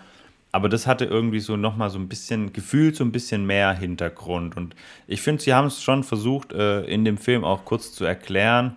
Klar hast du in so einem Film jetzt nicht ewig Zeit, dieses ganze Geschichtliche aufzuarbeiten. Aber ich finde, sie haben es eigentlich ganz gut runtergebrochen und so, dass du es auch jetzt ohne Okay. Ähm, noch viel mehr Hintergrundinfos verstehen kannst oder zumindest einfach so als äh, gegeben hinnehmen kannst, dass er sich da jetzt halt rächen will an den Briten. Ich finde das. Also für mich persönlich reicht okay. das. Aber vielleicht Okay. auch nur, weil ich, ja weil ich so ein bisschen, also so ein bisschen die Geschichte dahinter so ein bisschen kenne zumindest. Okay, kannte ich zum Beispiel wenig und ähm, weil das ja eigentlich nur eine, eine klar, ich verstehe schon jetzt auch den, wenn man jetzt sagt, man nimmt jetzt eine Geschichte von der MI6, hat vielleicht äh, mal seine Eltern getötet, weil er, weiß ich nicht, weil er vielleicht von russischer Abstammung ist oder was weiß ich. Und da hat der MI6 seine Eltern getötet und jetzt will er sich rächen. Das sind ja eigentlich so ein bisschen die Motive immer der, der letzten James Bond-Filme, also so in dieser Einfachheit. Ne? Und jetzt hat man halt versucht, da ein bisschen mehr Komplexität reinzubringen. Und das finde ich, ja, du, wenn, wenn dich das nicht stört, also mich ich fand es ein bisschen, weiß ich nicht, jetzt nicht komplex, aber, aber weiß ich nicht, ob das jetzt so wirklich nötig war. Weil es ja schon wichtig immer, was ist das Motiv des Bösewichts. Und, ähm, und das fand ich in dem Film jetzt so ein bisschen, da muss man sich ein bisschen mehr einlesen, aber, aber ist in Ordnung. Ist in Ordnung. Ist, nur, ist, nur eine, ist, ist vielleicht nur na, am Rande, vielleicht nicht, aber ist jetzt auch kein Riesen, Riesenproblem. Ähm, ja, dann haben wir jetzt eine Abfolge, ne? so ziemlich viele Action-Szenen. Einmal können, werden die, werden ähm, die, die, die russische Programmiererin, Natalia. die, die, genau die Natalia mit James Bond in diesem, in diesem Helikopter da ähm, festgebunden, was da, wo, wo, was dann in die Luft sprengt. Also der Helikopter, der sich quasi selber der Raketen abschießt, die sich dann, also sich dann selber abschießen, also Ja. selbst, selbst abschießende Eigenzerstörung. Und da finde ich die Szene, wo, da merkt man so richtig, wie James Bond dann da flüchten kann und dann auch noch so ein, wie war der Spruch? Ähm, ich dachte, ich hätte schon genügend Meilen gesammelt zum Fliegen oder was weiß ich, irgendwie sowas. Fand ich ein bisschen total daneben. Ähm, konnte ich nicht viel mit anfangen. Bei dem, als er in dem Helikopter saß, Genau, genau. okay, habe ich, hab ich gar nicht, ist mir gar nicht aufgefallen, der Spruch. Ja, er sagt es nur ganz kurz, aber so, Okay. so wirklich Leben, er war Leben Also- und Tod und dann haut Ja, er da also ich so fand die Szene ein bisschen, ein bisschen merkwürdig, weil, ähm, also, keine Ahnung, warum ihn 006 überhaupt in diesen Flug, äh, in diesen Helikopter setzt. Ähm, er weiß ja, wie, wie gewieft ähm, James Bond auch ist. Ähm, Und ich fand den auch total unspektakulär. Hat mich nicht mitgerissen, die Szene, tatsächlich. Okay, okay. Naja, die war ja auch so ein bisschen, vor allem, weil es folgt ja eigentlich eine, eine ziemlich krasse Szene oder Szenen. Und das war eigentlich so ein bisschen, ja, also, er, also dann kommen die Russen, nehmen ihn gefangen und äh, er kann flüchten. In, soll in St. Petersburg sein. Und jetzt haben wir verschiedene Action-Szenen, also eigentlich so, ja, schon so mit die größte Action-Szene Szene in dem Film. Ja, also man muss vielleicht noch kurz sagen, also es ist vielleicht wichtig für die Handlung, dass, dass sie in St. Petersburg von den Sowjets gefangen werden. Der Innenminister zum ersten Mal erfährt, dass der General hinter dem Ganzen steckt und auch James Bond ähm, erfährt, dass der General ähm, Orunmov dahinter steckt, ähm, was da in, diesem, in dieser Chemie, äh, in, dieser, in dieser Satellitenbasis passiert ist. Und ähm, ja, der, der, der, in, der Verteidigungsminister wird dann auch umgebracht vom General und ähm, ähm, die Natalia wird eben festgenommen oder gefangen genommen vom General und James Bond ähm, entkommt.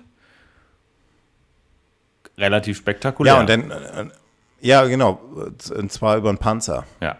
Und jetzt haben wir, jetzt haben wir eine Szene, und das ist auch, finde ich, also, das ist also eine wahnsinnig gute ja. Äh, Abfolge von Action-Szenen, wie James Bond von, von, von der russischen Armee verfolgt wird und James Bond im Panzer. Das soll ja in St. Petersburg spielen, wurde gedreht in Prag. Ja. Ähm, wenn ich mich nicht irre.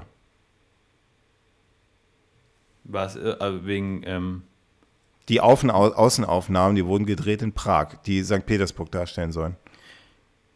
Genau, also in St. Petersburg wurde nicht gedreht. Ähm, die russischen Straßen wurden tatsächlich ähm, teilweise auf dem Leafsenden Filmgelände nachgebaut. Teilweise habe ich ja vorher schon kurz gesagt. Ähm, waren auf jeden Fall sehr, sehr aufwendige, aufwendige Ja, aber du kannst ja nicht, eine, du kannst ja kein, kannst ja keinen Fluss nachbauen. Und das nee, ist meiner Meinung nach in Prag gedreht worden. Ja, das kann gut sein, ja. Ähm, ja. Ich weiß nur, dass die, dass die, äh, dass die Dreharbeiten äh, vier Wochen gedauert haben. Allein für okay. diese Panzerszene. Und ähm, der Panzer auch einen Spitznamen hatte. Und zwar Metal Mickey. also die Crew hat ihn Ja, aber es ist schon, ich finde das schon, genannt. also, also äh, wie James Bond da mit dem Panzer da wirklich die ganze Innenstadt zerstört durch diese ganzen Gebäude da einfach, egal, also äh, gibt es ja überhaupt keine, wegen so einem Panzer gibt es ja überhaupt keine richtigen Hindernisse, sondern mhm. James Bond hält einfach drauf mit diesem perfekt sitzenden Anzug, der auch ja. nicht einmal, äh, also, also, und seine Haare auch immer, immer perfekt. Und, ähm, ja, und er driftet da um die Kurven mit diesem metallquietschenden genau, Geräusch genau. und trotzdem hat man da noch dieses, dieses und dann jetzt wieder dieses klassische James Bond-Theme, ganz, ganz wenig nur angepasst oder gar, gar nicht angepasst. Ähm, einfach wirklich die für mich gelungenste Action-Szene in dem Film. Absolut, ja. Also vor allem auch, ähm, weil so viel passiert. Ja. Das ist nicht so eine Szene, die so ein bisschen. Wir hatten ja schon öfters so James Bond, so gerade in den Abschluss, äh, in, den, in den Showdowns, so diese Szenen, diese Massensequenzen in diesen Hallen, weißt mm, du mhm, noch? Und mm, dann mm. denkst, weißt du, und da, die haben sich ja teilweise schon gezogen, weißt du? Dann denkst du so, okay, passiert, okay, die ballern aufeinander seit zehn Minuten, aha. Aber hier, mit diesem Panzer, passiert ja immer irgendwas. Also zum einen hat James Bond diese Idee, als diese, diese Militär- oder Militärfahrzeuge auf ihn zufahren, also diese, diese Jeeps, diese Militär, die russischen Militärjeeps, hat James Bond einfach die Idee, fährt er denen einfach entgegen, sodass die zurückfahren müssen. Und dann müssen sie quasi rückwärts fahren, ja. ja. Und dabei James, und das ist einfach, da passiert immer irgendwas in ja, diesen. Es passiert auch so überraschende Dinge dann mit dieser Statue, die er quasi aufspießt. Ähm oder auf seinem Dach dann quasi hat und die dann, also ja so eine Engelsding oder so, was es ist. Ähm, er dann bei dem nächsten Torbogen fällt die dann auf die zwei verfolgenden Streifenwegen ja. und so und ähm, also und es ist auch so eine Szene, ja, es ist vielleicht nicht wirklich möglich, mit einem Panzer so durch, einfach durch diese Mauern zu fahren und so, aber es ist so, das, was ich meinte, ist so, so, so als Laie denkst du dir so, ja, aber vielleicht so eine kleine Chance besteht Aber da wurde doch, halt, aber irgendwie aber, funktioniert. Also ja, weil es einfach auch so realistisch aussieht. Genau. Du ja. hast ja da keine Studioaufnahmen, sondern das ist, haben die, also diese Autos, die da vom Panzer überrollt werden, das ist kein Modell. Das mhm. ist echt so gemacht worden. Mhm. Das siehst du in den Größenverhältnissen, dass es jetzt keine Modell, Modelle sind. Und das ist eine, also, also wahnsinnige, also eine, eine wahnsinnige Szenen, wenn man sich das mal überlegt. Muss wahnsinnig viel Geld auch gekostet haben. Aber die Russen, die hatten ja auch keine Chance gegen so einen Panzer, ja, weil mhm. die kannst ja schießen, so viel du willst. Der mhm. blockt die Kugeln ab. Ähm, und James Bond, der fährt dann alles. Also es ist einfach eine, eine, eine Tolle also macht einfach, ja. macht einfach richtig Bock, das zu gucken. Also finde ich auch. Das ist so. Genau, du sagst das mit dem James Bond Hintergrund, äh, mit dem und er fährt dann, was er eigentlich will, ist ja eigentlich nur Oromov mit der Programmiererin einfangen, ja. die abhauen. Und ähm, also, also schon, und dann fährt er durch noch durch so eine Perrier, so eine, das ist natürlich eine heftige Schleichwerbung. Dadurch ist ein Perrier äh, Perrier-Laster mit diesen ganzen Dosen, hm. die dann da, die dann da alle äh, in diesen, die dann da alle, alle, alle explodieren. Ähm, und ähm, ja, also, also eine, eine, eine over the top auf jeden Fall, aber, aber ich finde, wenn man halt mit over the top anfängt, und das hat dieser Film, muss man auch mit over the top weitermachen. Und, und, und das finde ich, deswegen passt, passen diese Szenen so gut zusammen. Also diese Panzerszenen und zum Beispiel die, die komplette äh, Pre-Title-Sequenz. Passt das so gut zusammen? Ja, also ich finde auch ähm, eine, eine sehr gelungene Panzerszene. Weil ich finde, jetzt sind wir so, kommen wir ins letzte Dritte in dem Film. Ich finde, gerade wo ich es jetzt nochmal so erwähne, diese, diese Szene passt so gut zu der Eingangs-Pre-Title-Sequenz. Aber dazwischen passiert eigentlich nicht so viel. Also, also ich fand, Bond-Action ähm, haben wir tatsächlich ziemlich wenig. Den, also er hat schon immer wieder Action und auch, auch gute Szenen, aber ich fand tatsächlich den Anfang eher ein bisschen schwerfällig. Und je länger der Film dauert, desto ähm, genüsslicher, sage ich mal, wird der Film.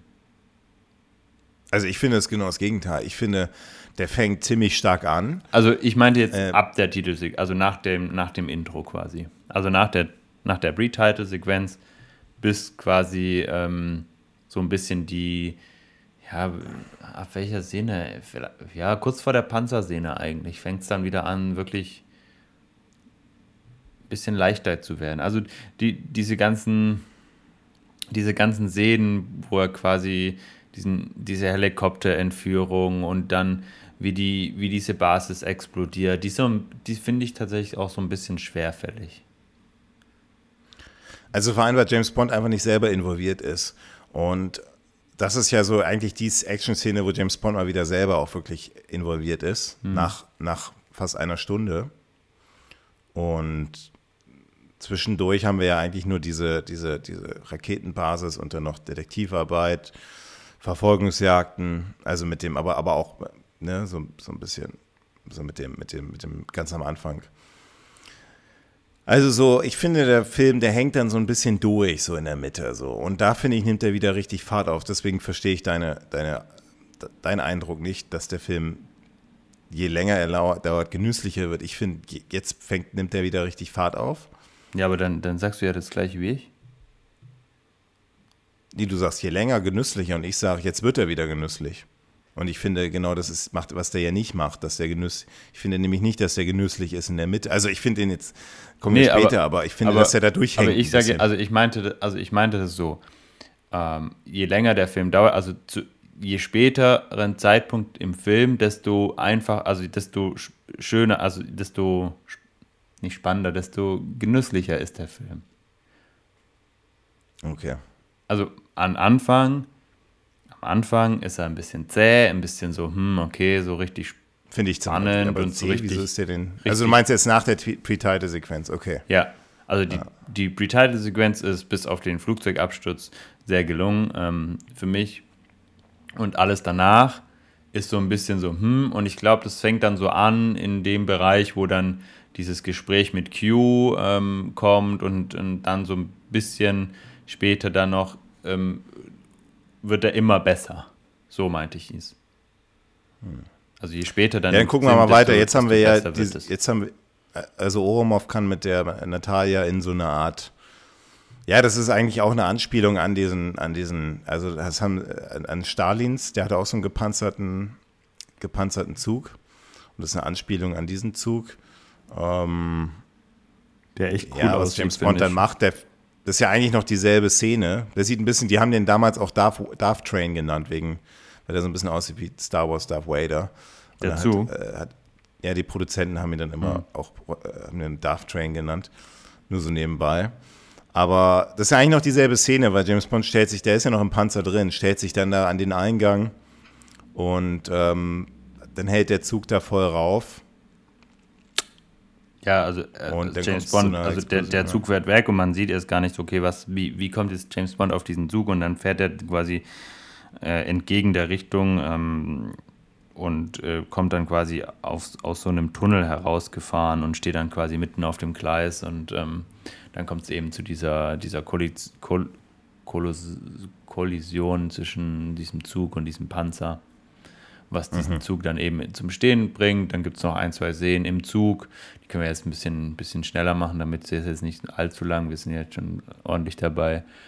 Ähm, wo es dann nochmal zwischen General ähm, Orumov und äh, 006 und auch der, ähm, der Xenia und der Natalia so ein bisschen hin und her geht und ähm, am Ende entkommen Xenia und ähm, 006 mit einem Hubschrauber und James Bond ist eingesperrt in, in, dem, in dem Zug, ähm, schafft es dann aber mit so einem Laser in der Uhr, glaube ich, ist es, ähm, sich quasi ein Loch in den, in den Boden zu schneiden und gerade noch bevor dieser Timer den 006 platziert hat zum Explosion, zur Explosion ähm, zu entkommen. General Orumov wird in der Szene dann auch getötet von James Bond. Ja, aber der, ja. Der, der, der, die Key-Information ist ja eigentlich, wo jetzt der, der, der, der befreundete Programmierer von ihr. Genau, das findet sie heraus, also indem der sie an dem Computer noch irgendwelche Sachen programmiert und ihn quasi verfolgt. Genau, und, und, und das ist so diese, diese Szene, wo wir jetzt wissen, wo geht's weiter. Also, weil sie wollen ja jetzt da wirklich, haben jetzt rausgefunden mit, mit GoldenEye, was es damit aus sich hat und James Bond will dieses, muss dann natürlich dieses, dieses System außer, ähm, außer Funktion setzen. Und dieser Bo Boris, der chattet sozusagen aus, ja, aus, aus Kuba, obwohl fand ich auch ein bisschen unlogisch, weil, weil da gibt es ja einmal diese World Map und dieses Programm, was die, was die Natalia geschrieben hat, soll ihn dann quasi aufspüren. Und dann sagt sie schon so, Kuba. Oh nein, es ist nicht Kuba. Yeah. Und dann kommt's ja, und dann sagt, schiebt James Bond sie weg und sagt, wir müssen hier raus, alles yeah. explodiert und dann landen sie am Ende doch in Kuba. Yeah. Habe ich da irgendwas übersehen oder? Nee, habe ich genau das gleiche auch gedacht. Das ist ein Fehler. genau das gleiche auch gedacht. Ich so, ja, ist es jetzt Kuba oder ist es nicht Kuba? Ja, und das ist ein Filmfehler. das war dann, weil, weil das macht ja irgendwie keinen Sinn. Aber gut. Ja, sie landen in Kuba. Äh, ist aber in der Dominikanischen Republik gedreht, selbstverständlich. Und ähm, kommt zu ein paar romantischen Szenen. Pierce Brosnan mit ihr landet im Bett, sind an einem, sind an einem einem sehr romantischen Strand. Findest du, dass James Bond ja schon so ein bisschen Verwundbarkeit zeigt? Weil jetzt haben wir ja eigentlich so eine, an dem Strand, da macht sich James Bond ja erstmal so auch Gedanken, ne? So ein mm. alter Freund, der so die Seiten wechselt ja. und so. Aber so richtig Gefühle kommen da bei mir nicht auf. Also nee. so richtig, ich nehme ihm das nicht ab, so, oder? Nee, also so richtig, also ich glaube, das, das ist zwei, also ich glaube, das hat zweierlei Gründe. Erstens ist, glaube ich, ähm, weiß ich nicht, ob Pierce Brosnan dafür einfach vielleicht auch der Falsche ist, um da wirklich so, so echte Gefühle abzunehmen. Und zweitens finde ich die Szene auch viel zu overkilled. Also diese übertrieben, also ganz ehrlich, das, also da haben wir wahrscheinlich auch wieder CGI so ein bisschen. Also das ist ja, also ich habe in meinem Leben diese Beach-Szene. Was? Du meinst die Strandszene? Ja, wie, wie dieser Sonnenuntergang übertrieben dargestellt. Ja, ja. Also das ist ja so unrealistisch. Bilder, Bilderbuch. Und, und, dann, und dann sieht man so dieses Nahaufnahme. Und das erinnert dann, dann schon sehr stark an Casino Royale, an die Szene mit ähm, Daniel Craig und ähm, jetzt fällt mir der Name von ihr nicht ein, was ziemlich peinlich ist. Ähm, Eva Green heißt die Schauspielerin. Vespa? Vespa, genau, danke. Vespa. Und wo man, wo man, wo ich mir denke, okay, das wirkt authentisch ähm, in Casino Royale. Das, das nehme ich ihm ab, aber das, das da eher nicht. Und das, ganz ehrlich, es spielt, auch, genau, es spielt auch nicht so eine große Rolle. Ja, doch, spielt schon, weil das ist, die haben, ja, die haben ihm eine ganze Szene da gewidmet. Und das ist ja auch so ein bisschen diese, da wollten sie ja James, äh, Pierce Brosnan als James Bond ein bisschen Tiefgang geben. Der hat ja eigentlich bis dahin nur so eine Action-Szenen und Ja. so ein bisschen Aber- so aber- rumgeflaxe. Und dadurch haben sie, wollten sie Persönlichkeit und Tiefgang geben. Und genau das, was du gerade gesagt hast, ähm, genau diese, diese Parallele habe ich auch gezogen zwischen Danny Craig und Vesper. Ähm, und, und hier, und, und, und das war eine Beziehung, die hat man, die war glaubwürdig, ja. Da hast du richtig so mitgefiebert am Bildschirm. Jetzt so irgendwie so ein alter Freund von Pierce Brosnan, der dann, Pierce Brosnan der sitzt dann irgendwie so total traurig da am Strand. Oh, mein alter Freund, der hat mich betrogen und so. Und ähm, ja, das fand ich ein bisschen flach alles, habe ich nicht abgenommen und ähm, Ja. zum Glück geht es dann auch gleich weiter Nee, mit also, den genau, Ballerszenen. genau, und sie ist halt auch so kurz, dass man da auch, also dass man da gar nicht. Ich finde, hätten sie die Szene rausgelassen, hätte der Film nicht mehr dazu. Also für mich wäre kein Unterschied gewesen. Also, Ja, die wollten dem halt so eine emotionale Komponente noch geben. ja, aber für mich hätte es das nicht gebraucht. Ja, ja. Ja, aber, aber gut, dass wir da, da, da, da ich habe dieselbe Parallele auch gezogen und das, ähm, ja, jetzt kommen wir jetzt eigentlich schon so Richtung, jetzt, jetzt fliegen wir schon so Richtung Showdown. Und zwar sehen wir, ja, eigentlich diese Station, in der, also diese, diese, diese Raketenstation, die zweite, die ist auch eine, es ist eigentlich so ein bisschen eine Anspielung auch an den, an Man lebt nur zweimal mit dem Vulkan, Ja, voll. mit dieser Unterwasserstation, oder? Ja, voll. Und jetzt ist es Fall, halt- Ja. Ja. Diesmal ist es Aber halt ich finde, bei Man lebt nur zweimal- Äh, sondern dieses Mal ist halt einfach so eine Satellitenschüssel, die quasi unter Wasser ist. Wo dann der, der See Mhm. abgepumpt wird auf, ähm, Das muss wo, irgendwo in Puerto Rico sein. wo auch da immer gibt's das Wasser Ding. dann hin verschwindet. Ja, da wird dann auch noch in dem Dschungel, wo, wo sie dann abstürzen, ähm, taucht dann auch die, die Xenia so aus dem Nichts auf und wird dann getötet über diese, ja, eigentlich über diese Seile, an denen sie noch hängt. Sie Ja. seilt sich ab und dann, Ja, James, James Bond, Bond, hängt der- dann wieder der- diesen Haken an sie ran und dann schießt er den Flug, Genau. Hubschrauber ab und der kommt dann auch ins Trudeln. jetzt haben wir ja Xenia, es ist ja das Ende, Ende von Xenia. Findest du, was meinst du so, wie bewertest du sie als Bond-Girl? Sie hat ja eigentlich so ähm, drei richtig entscheidende Szenen, also entscheidende Szenen, aber drei große Szenen. Das ist zum einen diese, diese in, der, in der Raketenstation in, in, in Russland, ähm, wo sie, wo sie die- Mannschaft da tötet.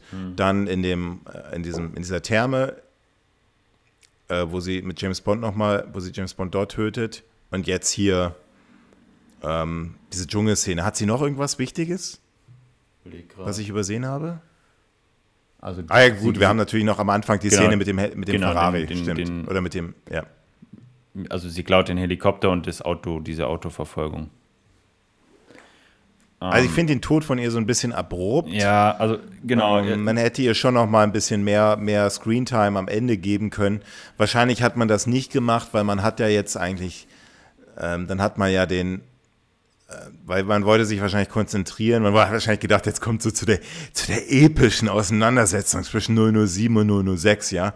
Da wollen wir jetzt alles aus dem Weg räumen, was wir jetzt nicht brauchen. Alles, was stört. Und ähm, ich finde sie eigentlich als Bondgirl fand ich wahnsinnig gelungen, wahnsinnig guter, gut gespielt, wahnsinnig gefährlich, cooles Gimmick mit diesem ganzen, mit diesem, äh, mit dieser Erregung. Ich finde ihren Tod da so ein bisschen, ja, ich finde ihren Tod da so ein bisschen einfach, war ein bisschen, sch- hat man so gemerkt, jetzt brauchen wir noch, müssen wir noch eine Szene einbauen, um sie aus dem Weg zu räumen. Die hätte man vielleicht auch noch in der Station da irgendwie. Aber, aber Ja. lag Also wahrscheinlich ich fand den daran, Tod auch ein bisschen merkwürdig. Ähm, James Bond sagt dann auch irgendwie noch so einen Spruch, irgendwie so, sie ist quasi in dem Saal, irgendwas mit einem, weiß ich nicht, auch irgendwie so noch, macht noch so einen Spruch hinterher. Ähm, ja, ich weiß gar nicht, ob ich sie, also Bond Girl, ich weiß gar nicht, ob das so, also ist ja kein klassisches Bond Girl, wie wir sie sonst hatten, weil sie wechselt ja nie die Seiten. Also sonst ist es ja immer so, dass die bösen Bond-Girls irgendwann quasi Bond in die Arme fallen. Nicht immer, aber komm, aber fast Lieber, immer. nicht immer. Aber fast nee, immer. mach mal ein Beispiel. Fünf Mayday, Beispiele. Mayday, Octo, äh, Zehn ähm, Beispiele in zwei Sekunden. äh, Okay. äh, ähm, Pussy Galore, Also wer nicht. Aber macht aber die, aber komm, die Natalia ist doch, findest du nicht, dass die ein bisschen böse auch ist? Dadurch, dass die so eine Programmierer in so einer geheimen GoldenEye Raketenstation ist sie doch eigentlich auch ein bisschen böse, oder? Böse?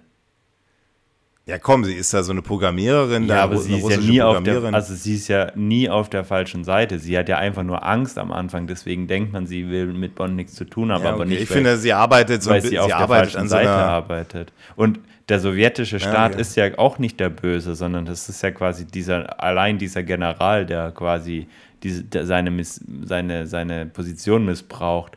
Aber Natalia finde ich überhaupt nicht, also Natalia finde ich nicht böse. Sie, sie, sie ist äh, Sie ein arbeitet halt der- an der anderen ähm, Seite. Die, die ihren Meinung Ja. hat und auch ihren Willen ähm, durchzusetzen weiß. Ähm, aber ähm, sie ist, also klar, man kann natürlich beide als Bond-Girl nennen, aber ähm, wie gesagt, ein klassisches Bond-Girl ist für mich die Xenia Onatop äh, nicht, aber ähm, man Also kann sie ich, ich trotzdem stimme dir da nicht, als in, ich stimme dir da aber nicht zu.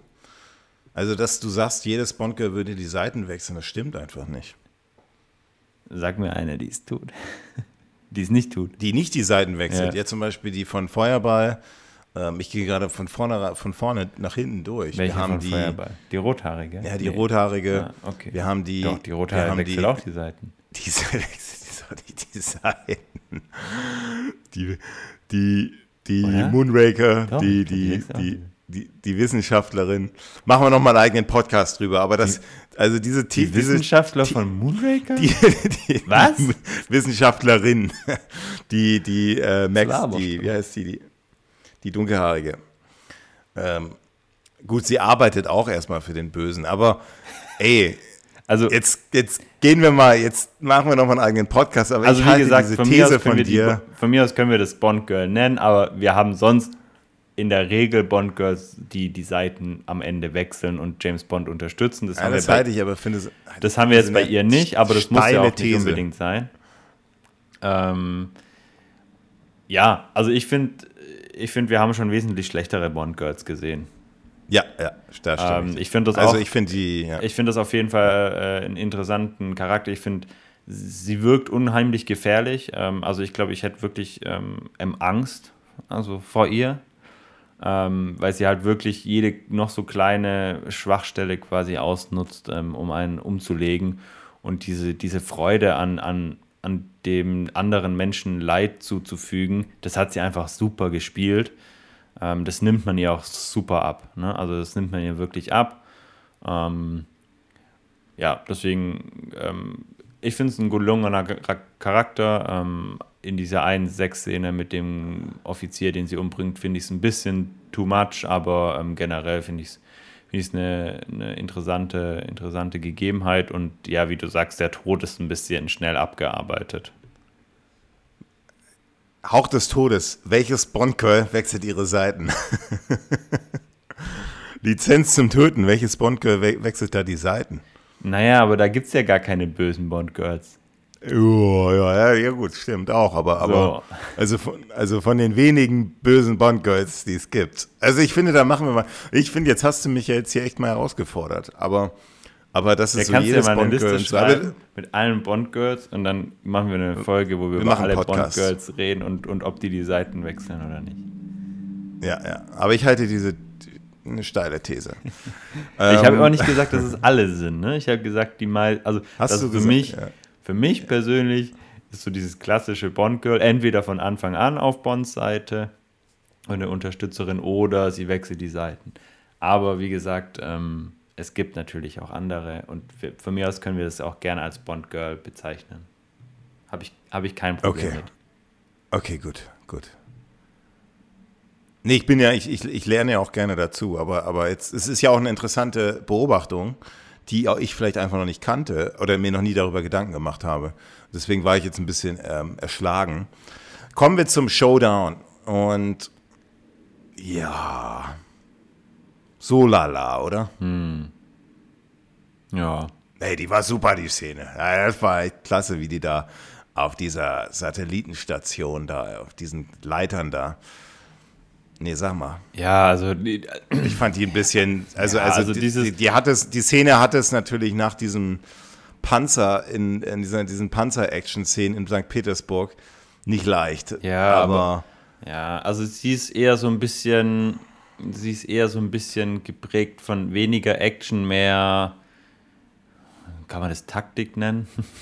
äh, die, die. Filmemacher, die wollten, ja, die Filmemacher wollten wahrscheinlich so ein bisschen dieses Duell Bond gegen, also 007 gegen 006. Ja, wer ist intelligenter, wer ist smarter, wer, wer löst das Problem? Ja, aber das haben die nicht geschafft. irgendwie Das haben die aber nicht geschafft. So. Ja, weil, also, Also ich spüre das nicht. nee, also, ma, also man konzentriert sich ja gefühlt vier Minuten oder fünf Minuten vom Film auf darauf, ob der, ob der Boris jetzt dreimal diesen Stift drückt und nicht danach gleich nochmal dreimal drückt, um es wieder zu deaktivieren. Wieso ist der Boris, wieso hat er diesen Stift? Wieso ist er in die Possession von diesem Stift gekommen? Also die hat haben- James Bond ihm das. Nee, also die haben, ähm, das habe ich, das, das, da, da bin ich jetzt stolz drauf, weil das habe ich tatsächlich sehr gut beobachtet. ähm, und zwar, James Bond wurde ja, als er geschnappt wird, durchsucht und ihm wurde alles abgenommen, seine Marke, sein Geldbeutel, sein Stift, alles, bis auf die Uhr.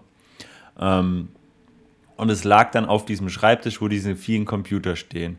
Und der Boris saß zwei Schreibtische oder zwei Stühle weiter, als dieses, dieses Zeug von James Bond lag. Und die Natalia ist ja dann noch an diesem Hauptcomputer und programmiert eben diese, diese Rakete so, dass diese ähm, Bremsraketen, äh, dass diese Brem, ja, sagt man Bremsraketen, gell? Ja. Äh, an, die, an, dieser, an diesem Satellit wird diese Bremsrakete ausgelöst, sodass sie vom Kurs abkommt. Das programmiert äh, Natalia ja noch in diesem, in diesem Hauptding, wird dann aber auch geschnappt, kommt auch zu Bond und Boris und geht auf Boris los. Und der fällt dabei hin und im Hinfallen reißt er quasi die ganzen Sachen von James Bond mit herunter und hebt dann beim Aufstehen seine Brille und diesen Stift auf, weil er ja so ein Stift-Junkie ist, der die ganze Zeit auf den, auf den Stift. Hey, ich habe das nicht Junge, geschrieben, Junge. ich erklär's dir nur. Nee, ich finde das ja klasse, dass du das entdeckt hast, aber da achtet doch kein nur, äh, normaler Zuschauer da drauf. Das ist ja eine an eigene. Also, ja, dann machen wir mal eine Umfrage. Also unsere Zuhörer wissen das alle. Na gut, okay. Also ich habe jetzt erstmal, ich habe dann gedacht, ich habe gedacht, der will ihm das jetzt noch schnell unterjubeln, Nee, nee, diesen nee. neuen Stift. Nee, nee, nee. Aber du hast recht, das ist eine Szene, die lenkt ein bisschen ab, ne, vom Inhalt, weil du denkst so, jetzt, jetzt dreimal hat er gleich. Ja. Und dann macht das und dann, also sie stehen da in dieser Raketenstation und so. Oh, aber dann kommt zum Showdown 007, 006 auf der Leiter und äh, auf diesem, auf diesem, ja, auf dieser, was, diesem, ja, Ja, die, die verfolgen sich halt dann über diese Satelliten, äh, wie nennt man so, so, so Wartungsstege und so, rennen sich da hinterher, beschießen sich noch so ein bisschen. James Bond lässt sich dann diese Leiter herunterfallen, dann gibt es da nochmal so einen kleinen Handkampf und der ist dann aber auch relativ schnell vorbei. Also James Bond schafft es dann irgendwie, ähm, den 006 zu überwinden. Wobei, äh, davor gibt es noch, ich glaube, da sind sie noch im Gebäude in so einem Treppenhaus oder so. Da gibt es noch eine Prügelei zwischen den beiden. Und die finde ich tatsächlich sehr gut. Ja, ja, und da habe ich gestern überlegt, so, finde ich die gut oder nicht? Und ich finde, für die damaligen Verhältnisse war es wahrscheinlich gut, ähm, weil sie da versucht haben, viel mehr mit Handkameras zu arbeiten, bei so Action-Szenen. Mhm. Aus heutiger Perspektive eher nicht so. Echt? Da gibt es schon Besseres. Ja, wenn klar die gibt's neuen da bessere, Bond-Filme, da ist viel mehr. Aber, aber du hast schon recht. Aber, aber verglichen jetzt, wir wir haben ja jetzt auch mal. Also komm, wir ähm, hatten so schlechte Kampfszenen mit so übertriebenen Vertonungen. Ja, dann lass uns doch mal einen, einen Zweikampf nennen, der gut war. Zum Beispiel der aus Hauch des Todes ähm, von dem Negro, Negros mit, ähm, gegen diesen Sicherheitsmann. Mhm. Ja, der, ja, das gut. ist ja eine wahnsinnig Ja, gute Szene ist, gewesen. Ja. Also ist schon möglich. Ja, da kommt er nicht ran. Und klar, jetzt hat man nicht so eine Küche mit so verschiedenen äh, äh, Waffen, die man verwenden kann. Also was die Panzerszene so in GoldenEye war, war ja da die, diese Küchenschlacht quasi. Ja, ja, aber jetzt haben wir nur so ein Treppenhaus und ich finde dieses, ich finde diese Kampfszene dadurch, dass es in so einer sehr sterilen Umgebung, in diesem Treppenhaus ist, hätten sie sich mehr überlegen können. Echt? Also ich fand sie eigentlich ganz Also gelungen, weil sie ist halt schon, also sie ist, ähm, ich finde sie, sie ist halt schon sehr authentisch auch, weil sie ist auch sehr brutal, sehr, sehr körperlich. Und du hast halt, also sie ist sehr nah dran an den, an den Charakteren, also sehr nah, nah gefilmt und ähm, klar, du hast dieses Sterile von oder dieses eher öde von diesem Treppenhaus, aber also ich fand sie handwerklich eigentlich ganz gut gemacht. Klar, es ist jetzt nichts, wo man sagt, boah, die Szene war der Hammer. Aber ähm, es war eine, eine, ich fand es war eine gute. Warum hat man nicht, warum hat man nicht diese, diese Kampfszenen auf diesen, auf diesen Stegen gemacht, wo, wo dann immer so diese Spannung ist. Fliegt er jetzt runter, fliegt er nicht runter? Hat man mal so ein bisschen gemacht dann, so für eine Minute. Du meinst so dann so, so ein bisschen so wie bei Casino Royale auf diesem Kran oben drauf? Genau, genau hm. so. Ja, hätte man natürlich machen können. Vielleicht war das technisch irgendwie, hätte man da viel zu viel, keine Ahnung. Also diese, diese Satellitenschüsse, weiß ja, ich, ja, ich weiß gar nicht, ob sie das irgendwie, ob, das, ob, ob sie das da in den Studios gebaut haben oder wie sie das, wie sie das gedreht haben. Ähm, also man sieht schon dem Film an, und das, ähm, um jetzt auf unser Eingangsgespräch äh, nochmal einzugehen, und das finde ich gut, die haben tatsächlich sehr wenig mit so Greenscreen und CGI gearbeitet. Also ein paar, paar Weltraum-Szenen, ja. ne, da sieht man Animationen, aber jetzt solche Szenen, das sieht schon sehr gut aus. Ähm, auch wie der 006 da runterfliegt, nur äh, in dieser Höhe, da bist du, da, da sieht man noch nicht mal Blut. Also ist dein Kopf ist Matsch dann. Hm. Und er, er, da er landet er nur so ganz mal so uh, noch gemacht, ne? Er, noch, er lebt sogar noch, genau. Noch, also ja, super. sein letzter Atemzug ja. wird noch quasi gefilmt. Ja, aber so richtig diese, und das ist ja das, was sie da wollten, merkst du ja immer wieder, dieses 007 gegen 006, so eine emotionale Beziehung, die jetzt da gelöst wird. Das haben sie nicht geschafft, leider nicht. Nee, auch, also auch der letzte Spruch, also James Bond hält ihn ja quasi noch am, am, am Fuß und dann, dann sagt er, also es gab ja am Anfang ähm, ähm, von der Szene, wo sie noch zusammengearbeitet haben, diesen, dieses Jahr für, für England, weißt du, also James für England. Für England so. James, ja. Genau, und am Ende sagt er das dann auch quasi, lass los für England und er sagt dann so, nee, für mich. Und das soll ja nochmal zeigen, okay, ihm geht es jetzt gerade nicht um irgendwie seinen Auftrag auszuführen, sondern ihm geht es jetzt tatsächlich um persönliche, um persönlichen, persönlichen Abschluss. Und weiß ich nicht, das nehme ich ihm auch irgendwie nicht so ab. Weißt du, also du hast nee. davor diese Strandszene, die, die nicht so richtig harmonisch wirkt, wo, wo er drüber nachdenkt, ja, oh, ja. das ist mein alter Freund und der ist jetzt wieder zurück und dann hast du, und dann bringt er ihn in der nächsten, in der quasi nächsten Szene, bringt er ihn dann um und sagt, ja, dein Tod ist jetzt quasi für mich als für Arbeit. Also, weiß ich nicht, äh, passt irgendwie nicht zusammen. Das macht dich einfach, also wenn du wissen willst, wie es, wie es gut gemacht wird, dann äh, Casino Royale, ja. äh, Bond und Vespa. Ja. Da ist so richtig, da wo dann Vespa am Ende stirbt, ähm, da bist du so richtig drin. Ne? Genau, du, und da, da, da, merkst du auch, wie, wie, wie James Bond anfängt, Amok zu laufen. Quasi. Ja, aber dann nimm, das nimmst du immer voll genau. ab und da bist ja. du so emotional so involviert. Hier, da hat man einfach zu wenige zu wenig Vorgeschichte wahrscheinlich mit 006. Einfach genau. diese eine Anfangsszene. Das ist einfach zu wenig. Mit Rückblenden, ja. weiß ich nicht, Rückblende James Bond passt jetzt auch nicht. Vielleicht hätte man ja, ähm, ist schwierig, sowas zu lösen in zwei Stunden, weil da waren ja noch andere Handlungsstränge auch noch ja, aber jetzt, dabei. Jetzt, jetzt, aber jetzt nehmen wir mal an, man hätte ihn gar nicht so, so als mega guten Kumpel, sondern einfach nur als Kollegen dargestellt, ohne dieses mega freundschaftliche, hätte das dem Film was also hätte das, hätte das dem nee, Film dadurch aber nur, aber gestanden? Nur, oder? Aus, der jetzt, aus der jetzigen Perspektive, nur weil du weißt, dass es anders, auf der anderen, dass es nicht funktioniert hat, dem so eine, so eine Tiefe zu geben. Aber wenn du den Film jetzt noch nicht, wenn du jetzt noch in der Produktion bist, der Gedanke an sich ist ja gut, um James Bond Tiefgang zu geben. Aber da musst du noch mehr, da hätte man viele Szenen also hätte man ihn vielleicht doch auch mehr einsetzen müssen, 006. Der erscheint ja, der, dann der, doch auch. Der kam ja im ersten, also der kam am Anfang vor und dann kam er ein Viertel, ein Viertel, ein Viertel vom Film gar nicht mehr vor. Ja, noch länger vielleicht sogar. Aber ja. vielleicht hätte man diesen Oromov rausnehmen müssen. Und äh, klar, dann passt es auch vielleicht, dann müssen wir mal Dinge umdrehen, äh, umschneiden. Aber man hätte vielleicht einfach nur eine Sechster einfach ein bisschen mehr ja, man hätte ihm da vielleicht einfach mehr, mehr, mehr mit Bond da irgendwie, ich weiß auch nicht, lassen, vielleicht wie sie zusammen da beim, vielleicht hätte man das so lösen können, dass sie, dass die Pre-Title-Sequenz ein Einsatz ist von 007 und 006 gemeinsam, ohne dass es erstmal was mit der Story zu tun hat und dann danach vielleicht. Quasi nochmal diesen Ja, weiß Einsatz. ich auch nicht. Ja. Ja, ja. So dass ja, man halt so eine, dass man so ein bisschen so diese Vielleicht hätte ja. man auch so wie bei ähm, Felix Leiter und ähm, Timothy Dalton so ein bisschen irgendwas Privates zeigen sollen, weißt du, was sie privat irgendwas genau, gemacht genau, haben. Genau, genau, genau, genau. Weil, weil man, man hat in diesen weißt du, wir arbeiten uns jetzt so langsam Gedanke zu Gedanke und der wächst immer weiter. Und man hat in diesem Film keine einzige Szene, wo die Harmonie da ist. Genau. Also, also eine Ja. längere Szene, wo, wo James Bond 007, 006 in harmonischer Zusammenkunft zusammen irgendwas lösen. Das hatten wir ja nicht, weil in der Anfangsszene sa- sagen jetzt alle so, "Oh, kannst du doch nicht sagen, die haben doch da Harmonie in der Eingangsszene. Ja, für, für eine Minute. Ähm, und da wird James Bond sogar noch bedroht von ihm Ja. mit, der, mit der Waffe. Man hätte das anders, man hätte da zumindest etwas Harmonie zwischen denen und, und abgeschlossene Harmonie äh, drehen, äh, zeigen müssen, dass man da ein bisschen involvierter ist. Aber dadurch, dass es ja immer nur Konflikt zwischen den beiden gibt, nimmt man eben diese frühere Freundschaft, von der gesprochen wird, nicht ab. Mit Rückblenden hat, hat Casino Royale auch ein bisschen gearbeitet und, oder, oder, oder Quantum Trost. Ähm, hat nicht so gut funktioniert.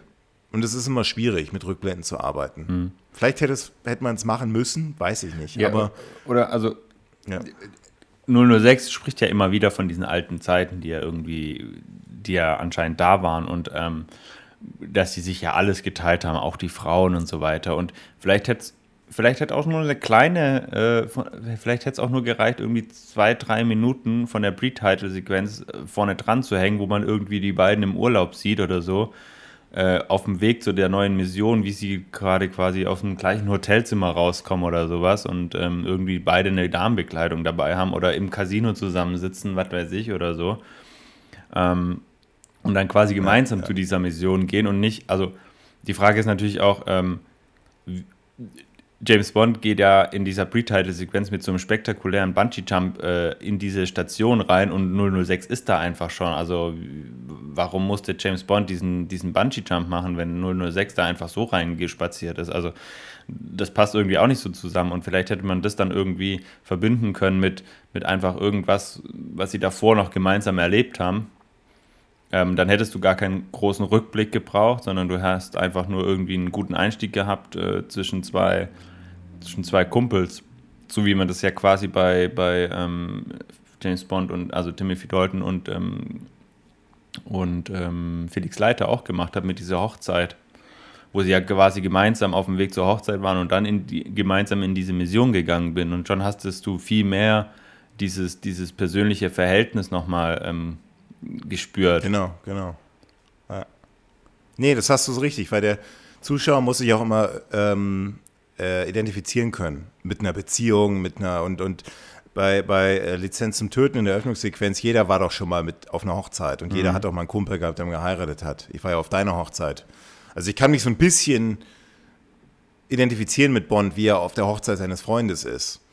Ja. Und Aber man Und kann sich war- halt nicht so schwer, hier- nicht so gut identifizieren, wenn der Freund erzählt, ja, der- dass man sich irgendwie Frauen geteilt hat. ja, manche können es. Ja, aber, aber Haben wir vielleicht noch nicht, aber manche können es. Aber Ja, aber ich meine was ich nur nur, sagen wollte, ist, dass- ja, ja, äh, es ist ja nur eine Erzählung, die er da die ganze Zeit ähm, ähm, Genau, erzählt, genau, als die gar nicht mehr zusammen befreundet sind. klar, das jetzt kann man natürlich sagen, und dann ich würd, schießen wir das Thema ab, dann kann man natürlich sagen, klar, aber die fangen ja diese Mission zusammen an. Und da sind sie ja quasi noch befreundet. Ja, aber im Nachhinein gesagt- weißt du auch, dass das eigentlich nicht der Fall ist. Also, also es ist, Ja, wie gesagt, da hätte man vielleicht noch einfach ja. davor was hängen können, oder? Also, und es ist auch so ein bisschen, wa- was, was mir auch schwerfällt, ist immer die, die, diese Konstellation ähm, 006, ähm, also Alec und, und, und General Orumov, die arbeiten ja quasi zusammen, aber irgendwie sieht man die gar nicht irgendwie zusammenarbeiten und sich zusammen austauschen. Irgendwie ist es so,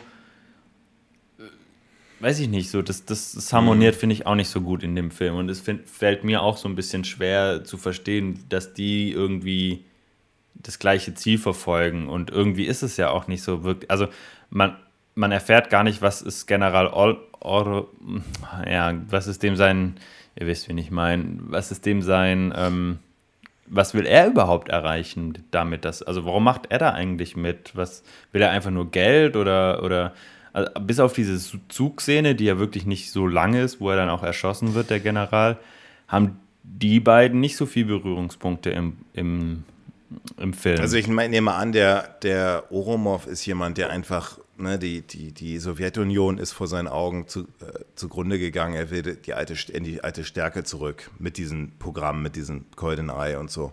Und das ist wahrscheinlich sein Antrieb. Ja, aber, ähm, aber wie gesagt, also mir, mir fehlt da auch so ein bisschen die, die Verbindung zu 006. Dann bin ich, glaube ich, dran mit der, mit, mit, dem, mit der Bewertung des Films, oder? Ja, wir haben noch Hab die letzte Szene vergessen. Welche? Naja, James Ach so, Bond mit dem Boris. Genau, ah, also Boris, Bo wird, noch von Boris wird dann schockgefroren, witzig, ja. schockgefroren in seiner, in seiner Ich bin der Größte Stellung, was ich ganz, ganz, ganz amüsant fand. Und Natalia und ja, James äh, landen dann auf so einer Hanfinsel oder was es ist, äh, Plantage und ähm, dann kommt eben wieder Ach, die Szene willst du jetzt noch besprechen. Der CIA. ja, das ist einfach nur der Abschluss, weil sonst haben wir ja auch immer einen Abschluss, wo beide quasi im, im, im äh, wo, wo das Bond-Girl und James Bond intim werden. Das haben wir jetzt diesmal nicht so richtig. Also sie wollen gerade intim werden und auf einmal entpuppt sich dieses, dieses Feld als einfach nur getarnte Militär, Militäragenten, die da auf einmal alle ähm, aufstehen und ähm, dann fliegen ein paar Helikopter weg. Und dann war es. Nee, also vor allem die Helikopter. Also die, die kommen aus dem Nichts. Haben ne? jetzt, jetzt, haben wir, jetzt haben wir endlich Ruhe. Und dann plötzlich, fünf Sekunden später, Sind landen der Helikopter nicht mal zehn Meter weiter. Äh, also das müssen ganz neuartige Helikopter äh, sein, die unsichtbar sind. Gedacht, ja. Und, und vor allem keine Laute von sich Lautlos, geben. Ja. Die kamen einfach so aus dem, aus dem Nichts, ja. Totaler Nonsens.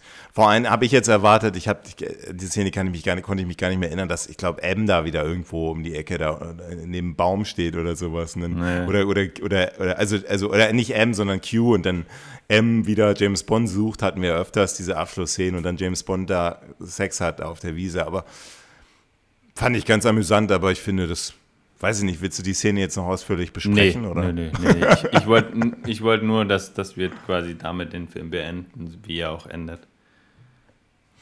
Dann, ich, ich glaube, ich bin jetzt dran mit der Bewertung. Okay. Außer du widersprichst. Nee. Okay. Ja, ähm, Willst du mal, dann geh, genau. fang, du doch, fang du doch an dann. Ja.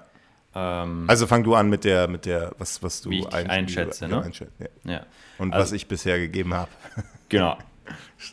Also ich, ich gehe jetzt einfach mal von Schauspieler zu Schauspieler und ähm, fange an mit Sean Connery. Sean Connery war dein bestbewertester Film mit 8,5 geheimen Akten bei Man lebt nur zweimal und Liebesgrüße aus Moskau.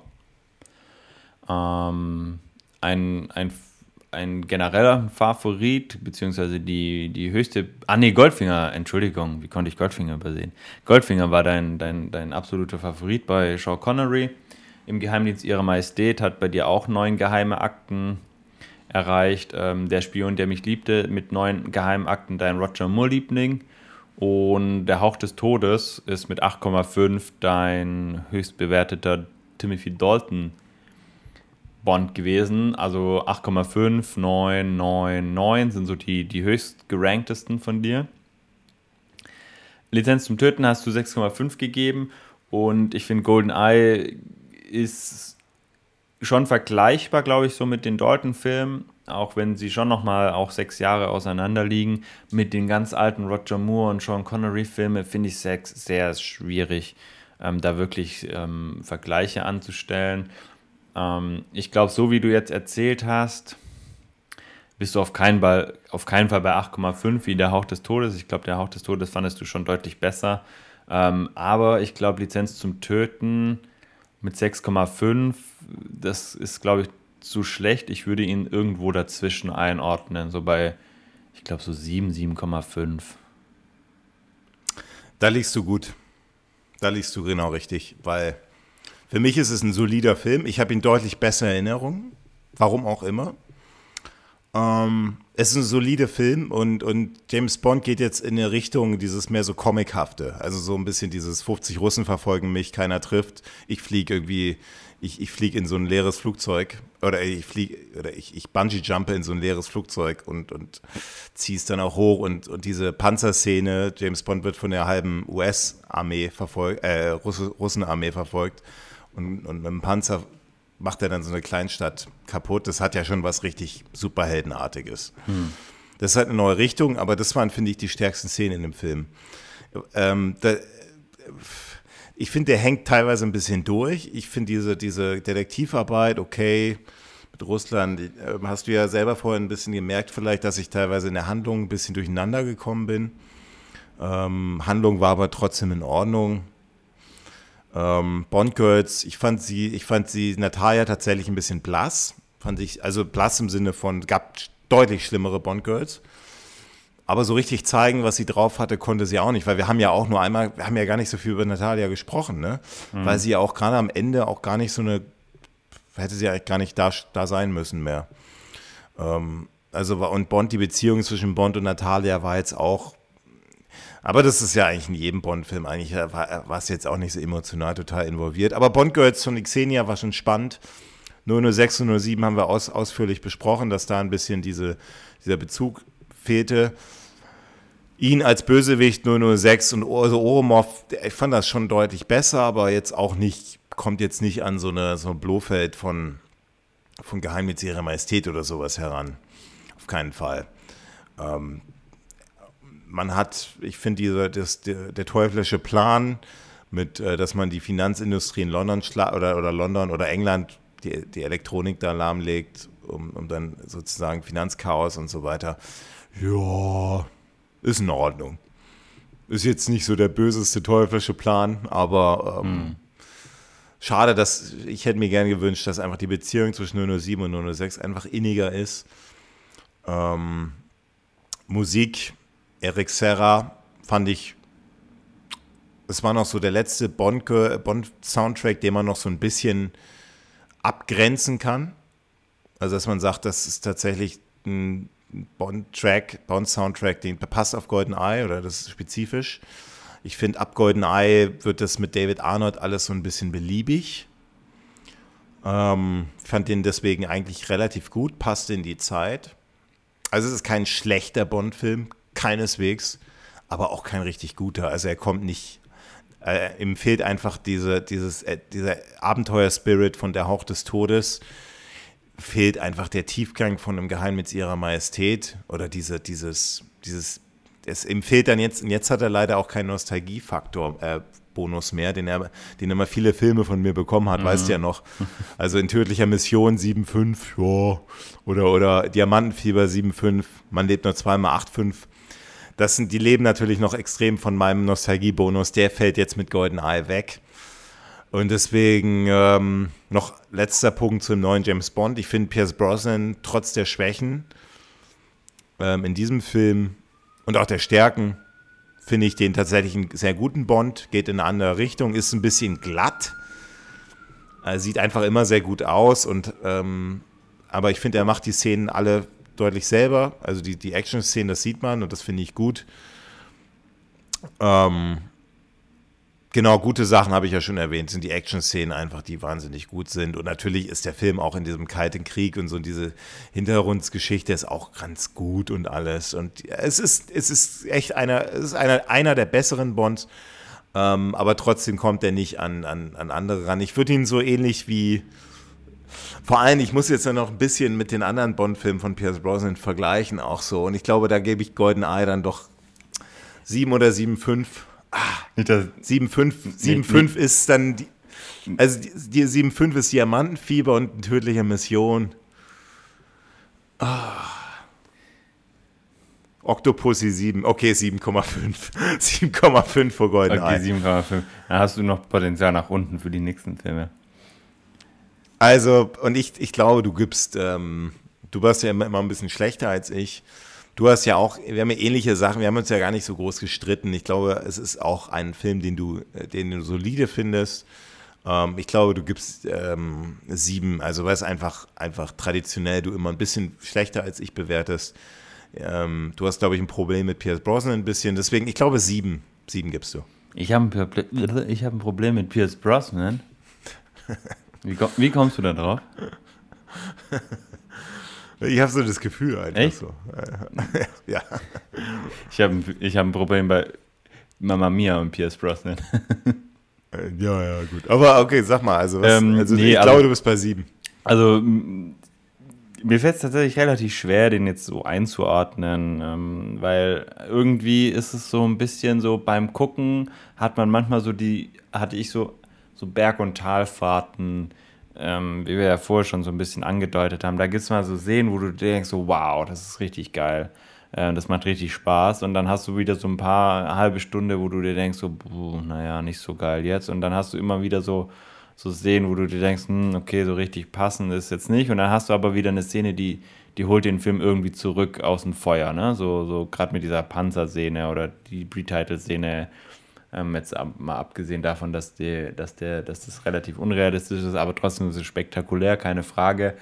Und dann hast du wieder so andere Szenen, die so ein bisschen lahm sind, wo du dir denkst, so ja, okay, wir haben den Helikopter jetzt schon hundertmal auf deinem Display gesehen, jetzt mach mal weiter. Ähm, oder, oder dieser, diese, diese, diese, diese Endszene, wo man eigentlich die ganze Zeit nur darauf wartet, bis Boris endlich diesen Stift dreimal drückt. Ähm, andererseits hast du dann wieder super Dialoge zwischen Bond und Q oder Bond und ähm, dem Kontaktmann und ähm, auch Ems, äh, also Judith Dench, die ja noch relativ, also wirklich eine ganz, ganz kleine Rolle ja eigentlich nur hat, ähm, dass er jetzt in den späteren Filmen erst wieder äh, mehr, mehr ähm, Bildschirmzeit bekommt. Aber trotzdem hast du da Judith Dench, die, die einen super ersten Eindruck macht. Also du hast immer so ein bisschen eine Phase, wo, du, wo ich sage, okay, Bro, äh, nicht so geil. Und dann hast du wieder so eine Phase, da zieht es den nochmal so ein bisschen aus dem Feuer, den ganzen Film. Und deswegen, so zieht insgesamt. Dir die Hose aus. Bitte? Ja, zieht dir die, zieht dir die Hose aus. die Hose aus? Nee, nee, nee, die Hose bleibt schön an. Okay, da bin ich bin schon zu lange aus Deutschland raus. Sie haut dir die Socken, haut dir die Kinnlade runter. So, so können wir sagen. Die Socken haut dir die Kinnlade runter. Zieh dir die Socken oder aus. Oder zieh genau. dir die Füße vom Boden weg oder so. keine Ahnung. Auf jeden Fall. Zieh dir ähm, die Hose aus. Ja. Zieh dir die Hose. Am besten bei der Szene mit, ähm, mit äh, ähm, am besten bei der Sexszene mit, mit ähm, Xenia. Ja. Nee, äh, genau, zurück zur Bewertung. Also sieben, was, also ich bin so bei sieben ungefähr. Da, da wäre ich so bei, ja. bei Man lebt nur zweimal Feuerball, Dr. No, in Ja, ich glaube, das kommt ganz gut hin. Ähm, weil tatsächlich, wenn ich mir jetzt überlege, also oft überlege ich mir, um, um einen Punkt zu geben oder geheime Akten zu geben, wenn ich mir jetzt aussuchen dürfte zwischen denen, die ich mit zum Beispiel sieben bewertet habe, welchen ich angucken würde, ähm, welchen würde ich davon angucken und wenn ich dann so den Eindruck habe, ja, ist eigentlich egal, dann, dann finde ich, passt das ganz gut und ähm, dann gucke ich nach, nach jemandem, der, der, der drüber und drunter bewertet ist und überlege mir, okay, welchen würde ich lieber sehen, Lizenz zum Töten oder Golden Eye, dann würde ich klar sagen, Lizenz zum Töten. Ähm, hat mir ein bisschen besser gefallen, deswegen schaue ich den gerne und ähm, wenn ich die Wahl habe zwischen Leben und Sterben lassen ähm, oder Moonraker und Golden Eye, dann denke ich mir so, ja gut, dann, dann schaue ich mir doch lieber Golden Eye an. Einfacher. Ähm, war, ja. Wobei ich mir gerade überlege, warum ich bei der Mann mit dem goldenen Call sechs Punkte gegeben habe. Den finde ich eigentlich gar nicht so schlecht, aber ähm, ja, manchmal hat man ja auch, wie du vorhin sagtest, so den, so im Gefühl, so man findet den eigentlich ganz gut und dann guckt man ihn und denkt sich so, hä, warum finde ich den eigentlich ganz gut? So irgendwie äh, passt das gar nicht zu dem, wie ich den wirklich finde. Ist manchmal ein bisschen merkwürdig. Nee, aber ich glaube, mit sieben sind wir ja auch relativ nah beieinander. Dabei, ja. Ja, der Film, der war auch insgesamt jetzt ein, man kann sagen, so Zeit, also so auch in der späten Bewertung und zeitgenössisch kann man sagen, sind so, geht von Mittelmäßigkeit bis ganz gut. So richtig überragend tatsächlich gibt es ganz wenige. Nur, ähm, also hier sagt der Entertainment Weekly, mittelmäßiger Beitrag, der dennoch verlockend geraten sei. Solides Budget, äh, äh, Debüt von, von Brosnan, einer der besseren Bond-Filme. Ähm, das Drehbuch enthalte, also Times schreibt, das Drehbuch enthalte lediglich flache Schlagabtäusche und verzweifelte Hommagen an den Stil Flemings. Ähm, ja, Brosnan wäre so ein bisschen auf äh, die etablierten Konventionen von Bond, stünden in GoldenEye auf wackeligen Knien. Ähm, die Entertainment Weekly rankt GoldenEye auf Platz 8 von 21, ähm, MI6 Headquarter.com 5 von 22, doch äh, etwas besser. Ähm, Rolling Stones Magazine auf Platz 19 von 24. Ja, da geht es doch durchaus auseinander, kann man sagen. Ähm, so ein bisschen aus der Zeit gefallen. Der Film war natürlich trotzdem ein Riesenerfolg, hat äh, 60 Millionen eingespielt und 361, äh, äh, nee, 60, genau, hat 60 Millionen, gekostet. gekostet. und 351 Millionen eingespielt. Ähm, ja, inflationsbereinigt sind so um die 650 Millionen. Helmut Karasek schreibt, dass James Bond ist ein Comic-Held geworden, der so ein bisschen aus der Zeit gefallen ist. Joa. Was sagen denn unsere Amazon-Jungs? Unsere Amazon-Jungs sagen, ist gut. ja, viel interessanter ist, was ihr sagt, liebe Zuhörer. Was soll ich, dieser Film ist gut. Ja. Was soll ich sagen? Ist halt ein Bond. Amazon. Ey, ich glaube, es gibt, äh, man könnte eigentlich Bücher darüber schreiben, bei, über Amazon-Bewertungen. Einer der, einer der schwächeren Bond-Filme bis zur. Ähm, ja, da gibt es schon ein paar gute. Der Film ist gut. Der beste der 007-Ära. Guter, solider Neubeginn. Der letzte echte Bond. Wow. da kommen, okay, kommen die Bond-Puristen. ähm, der letzte echte Bond. Der beste Bond. Er ist und bleibt einfach der beste Bond, den man sich immer wieder angucken kann. Gerne wieder. Und ja klar, müssen wir auch noch erwähnen. Ähm, klar, es gibt auch ein Computerspiel zu dem Film, ne? Da fängt es ja auch so ein bisschen ja. an, das berühmte Bond-Film. Also man kann sagen, dass natürlich auch dann so ein bisschen diese James Bond äh, äh, ähm, Flaute, die schon Anfang der 90er da war, die da wieder ein bisschen, ähm, bisschen, bisschen aufgebraust ist dann wieder. Letzter Kommentar noch aus Amazon. Dann kommen wir zum Bond of the Week. Ich verstehe nicht, warum man bei den meisten Filmen nur die deutsche Tonspur auswählen kann. Gut. Also GoldenEye war auf jeden Fall ähm, finanziell deutlich erfolgreicher auch als die Timothy Dalton-Filme. Ähm, aktuell auf Platz 15 aller James Bond-Filme. Ähm, ja, ich glaube, da, da spielt er sich auch ganz gut bei uns äh, ein.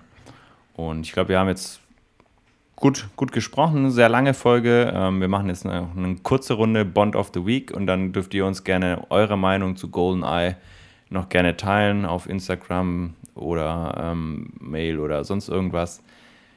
Dein Bond of the Week, Alex.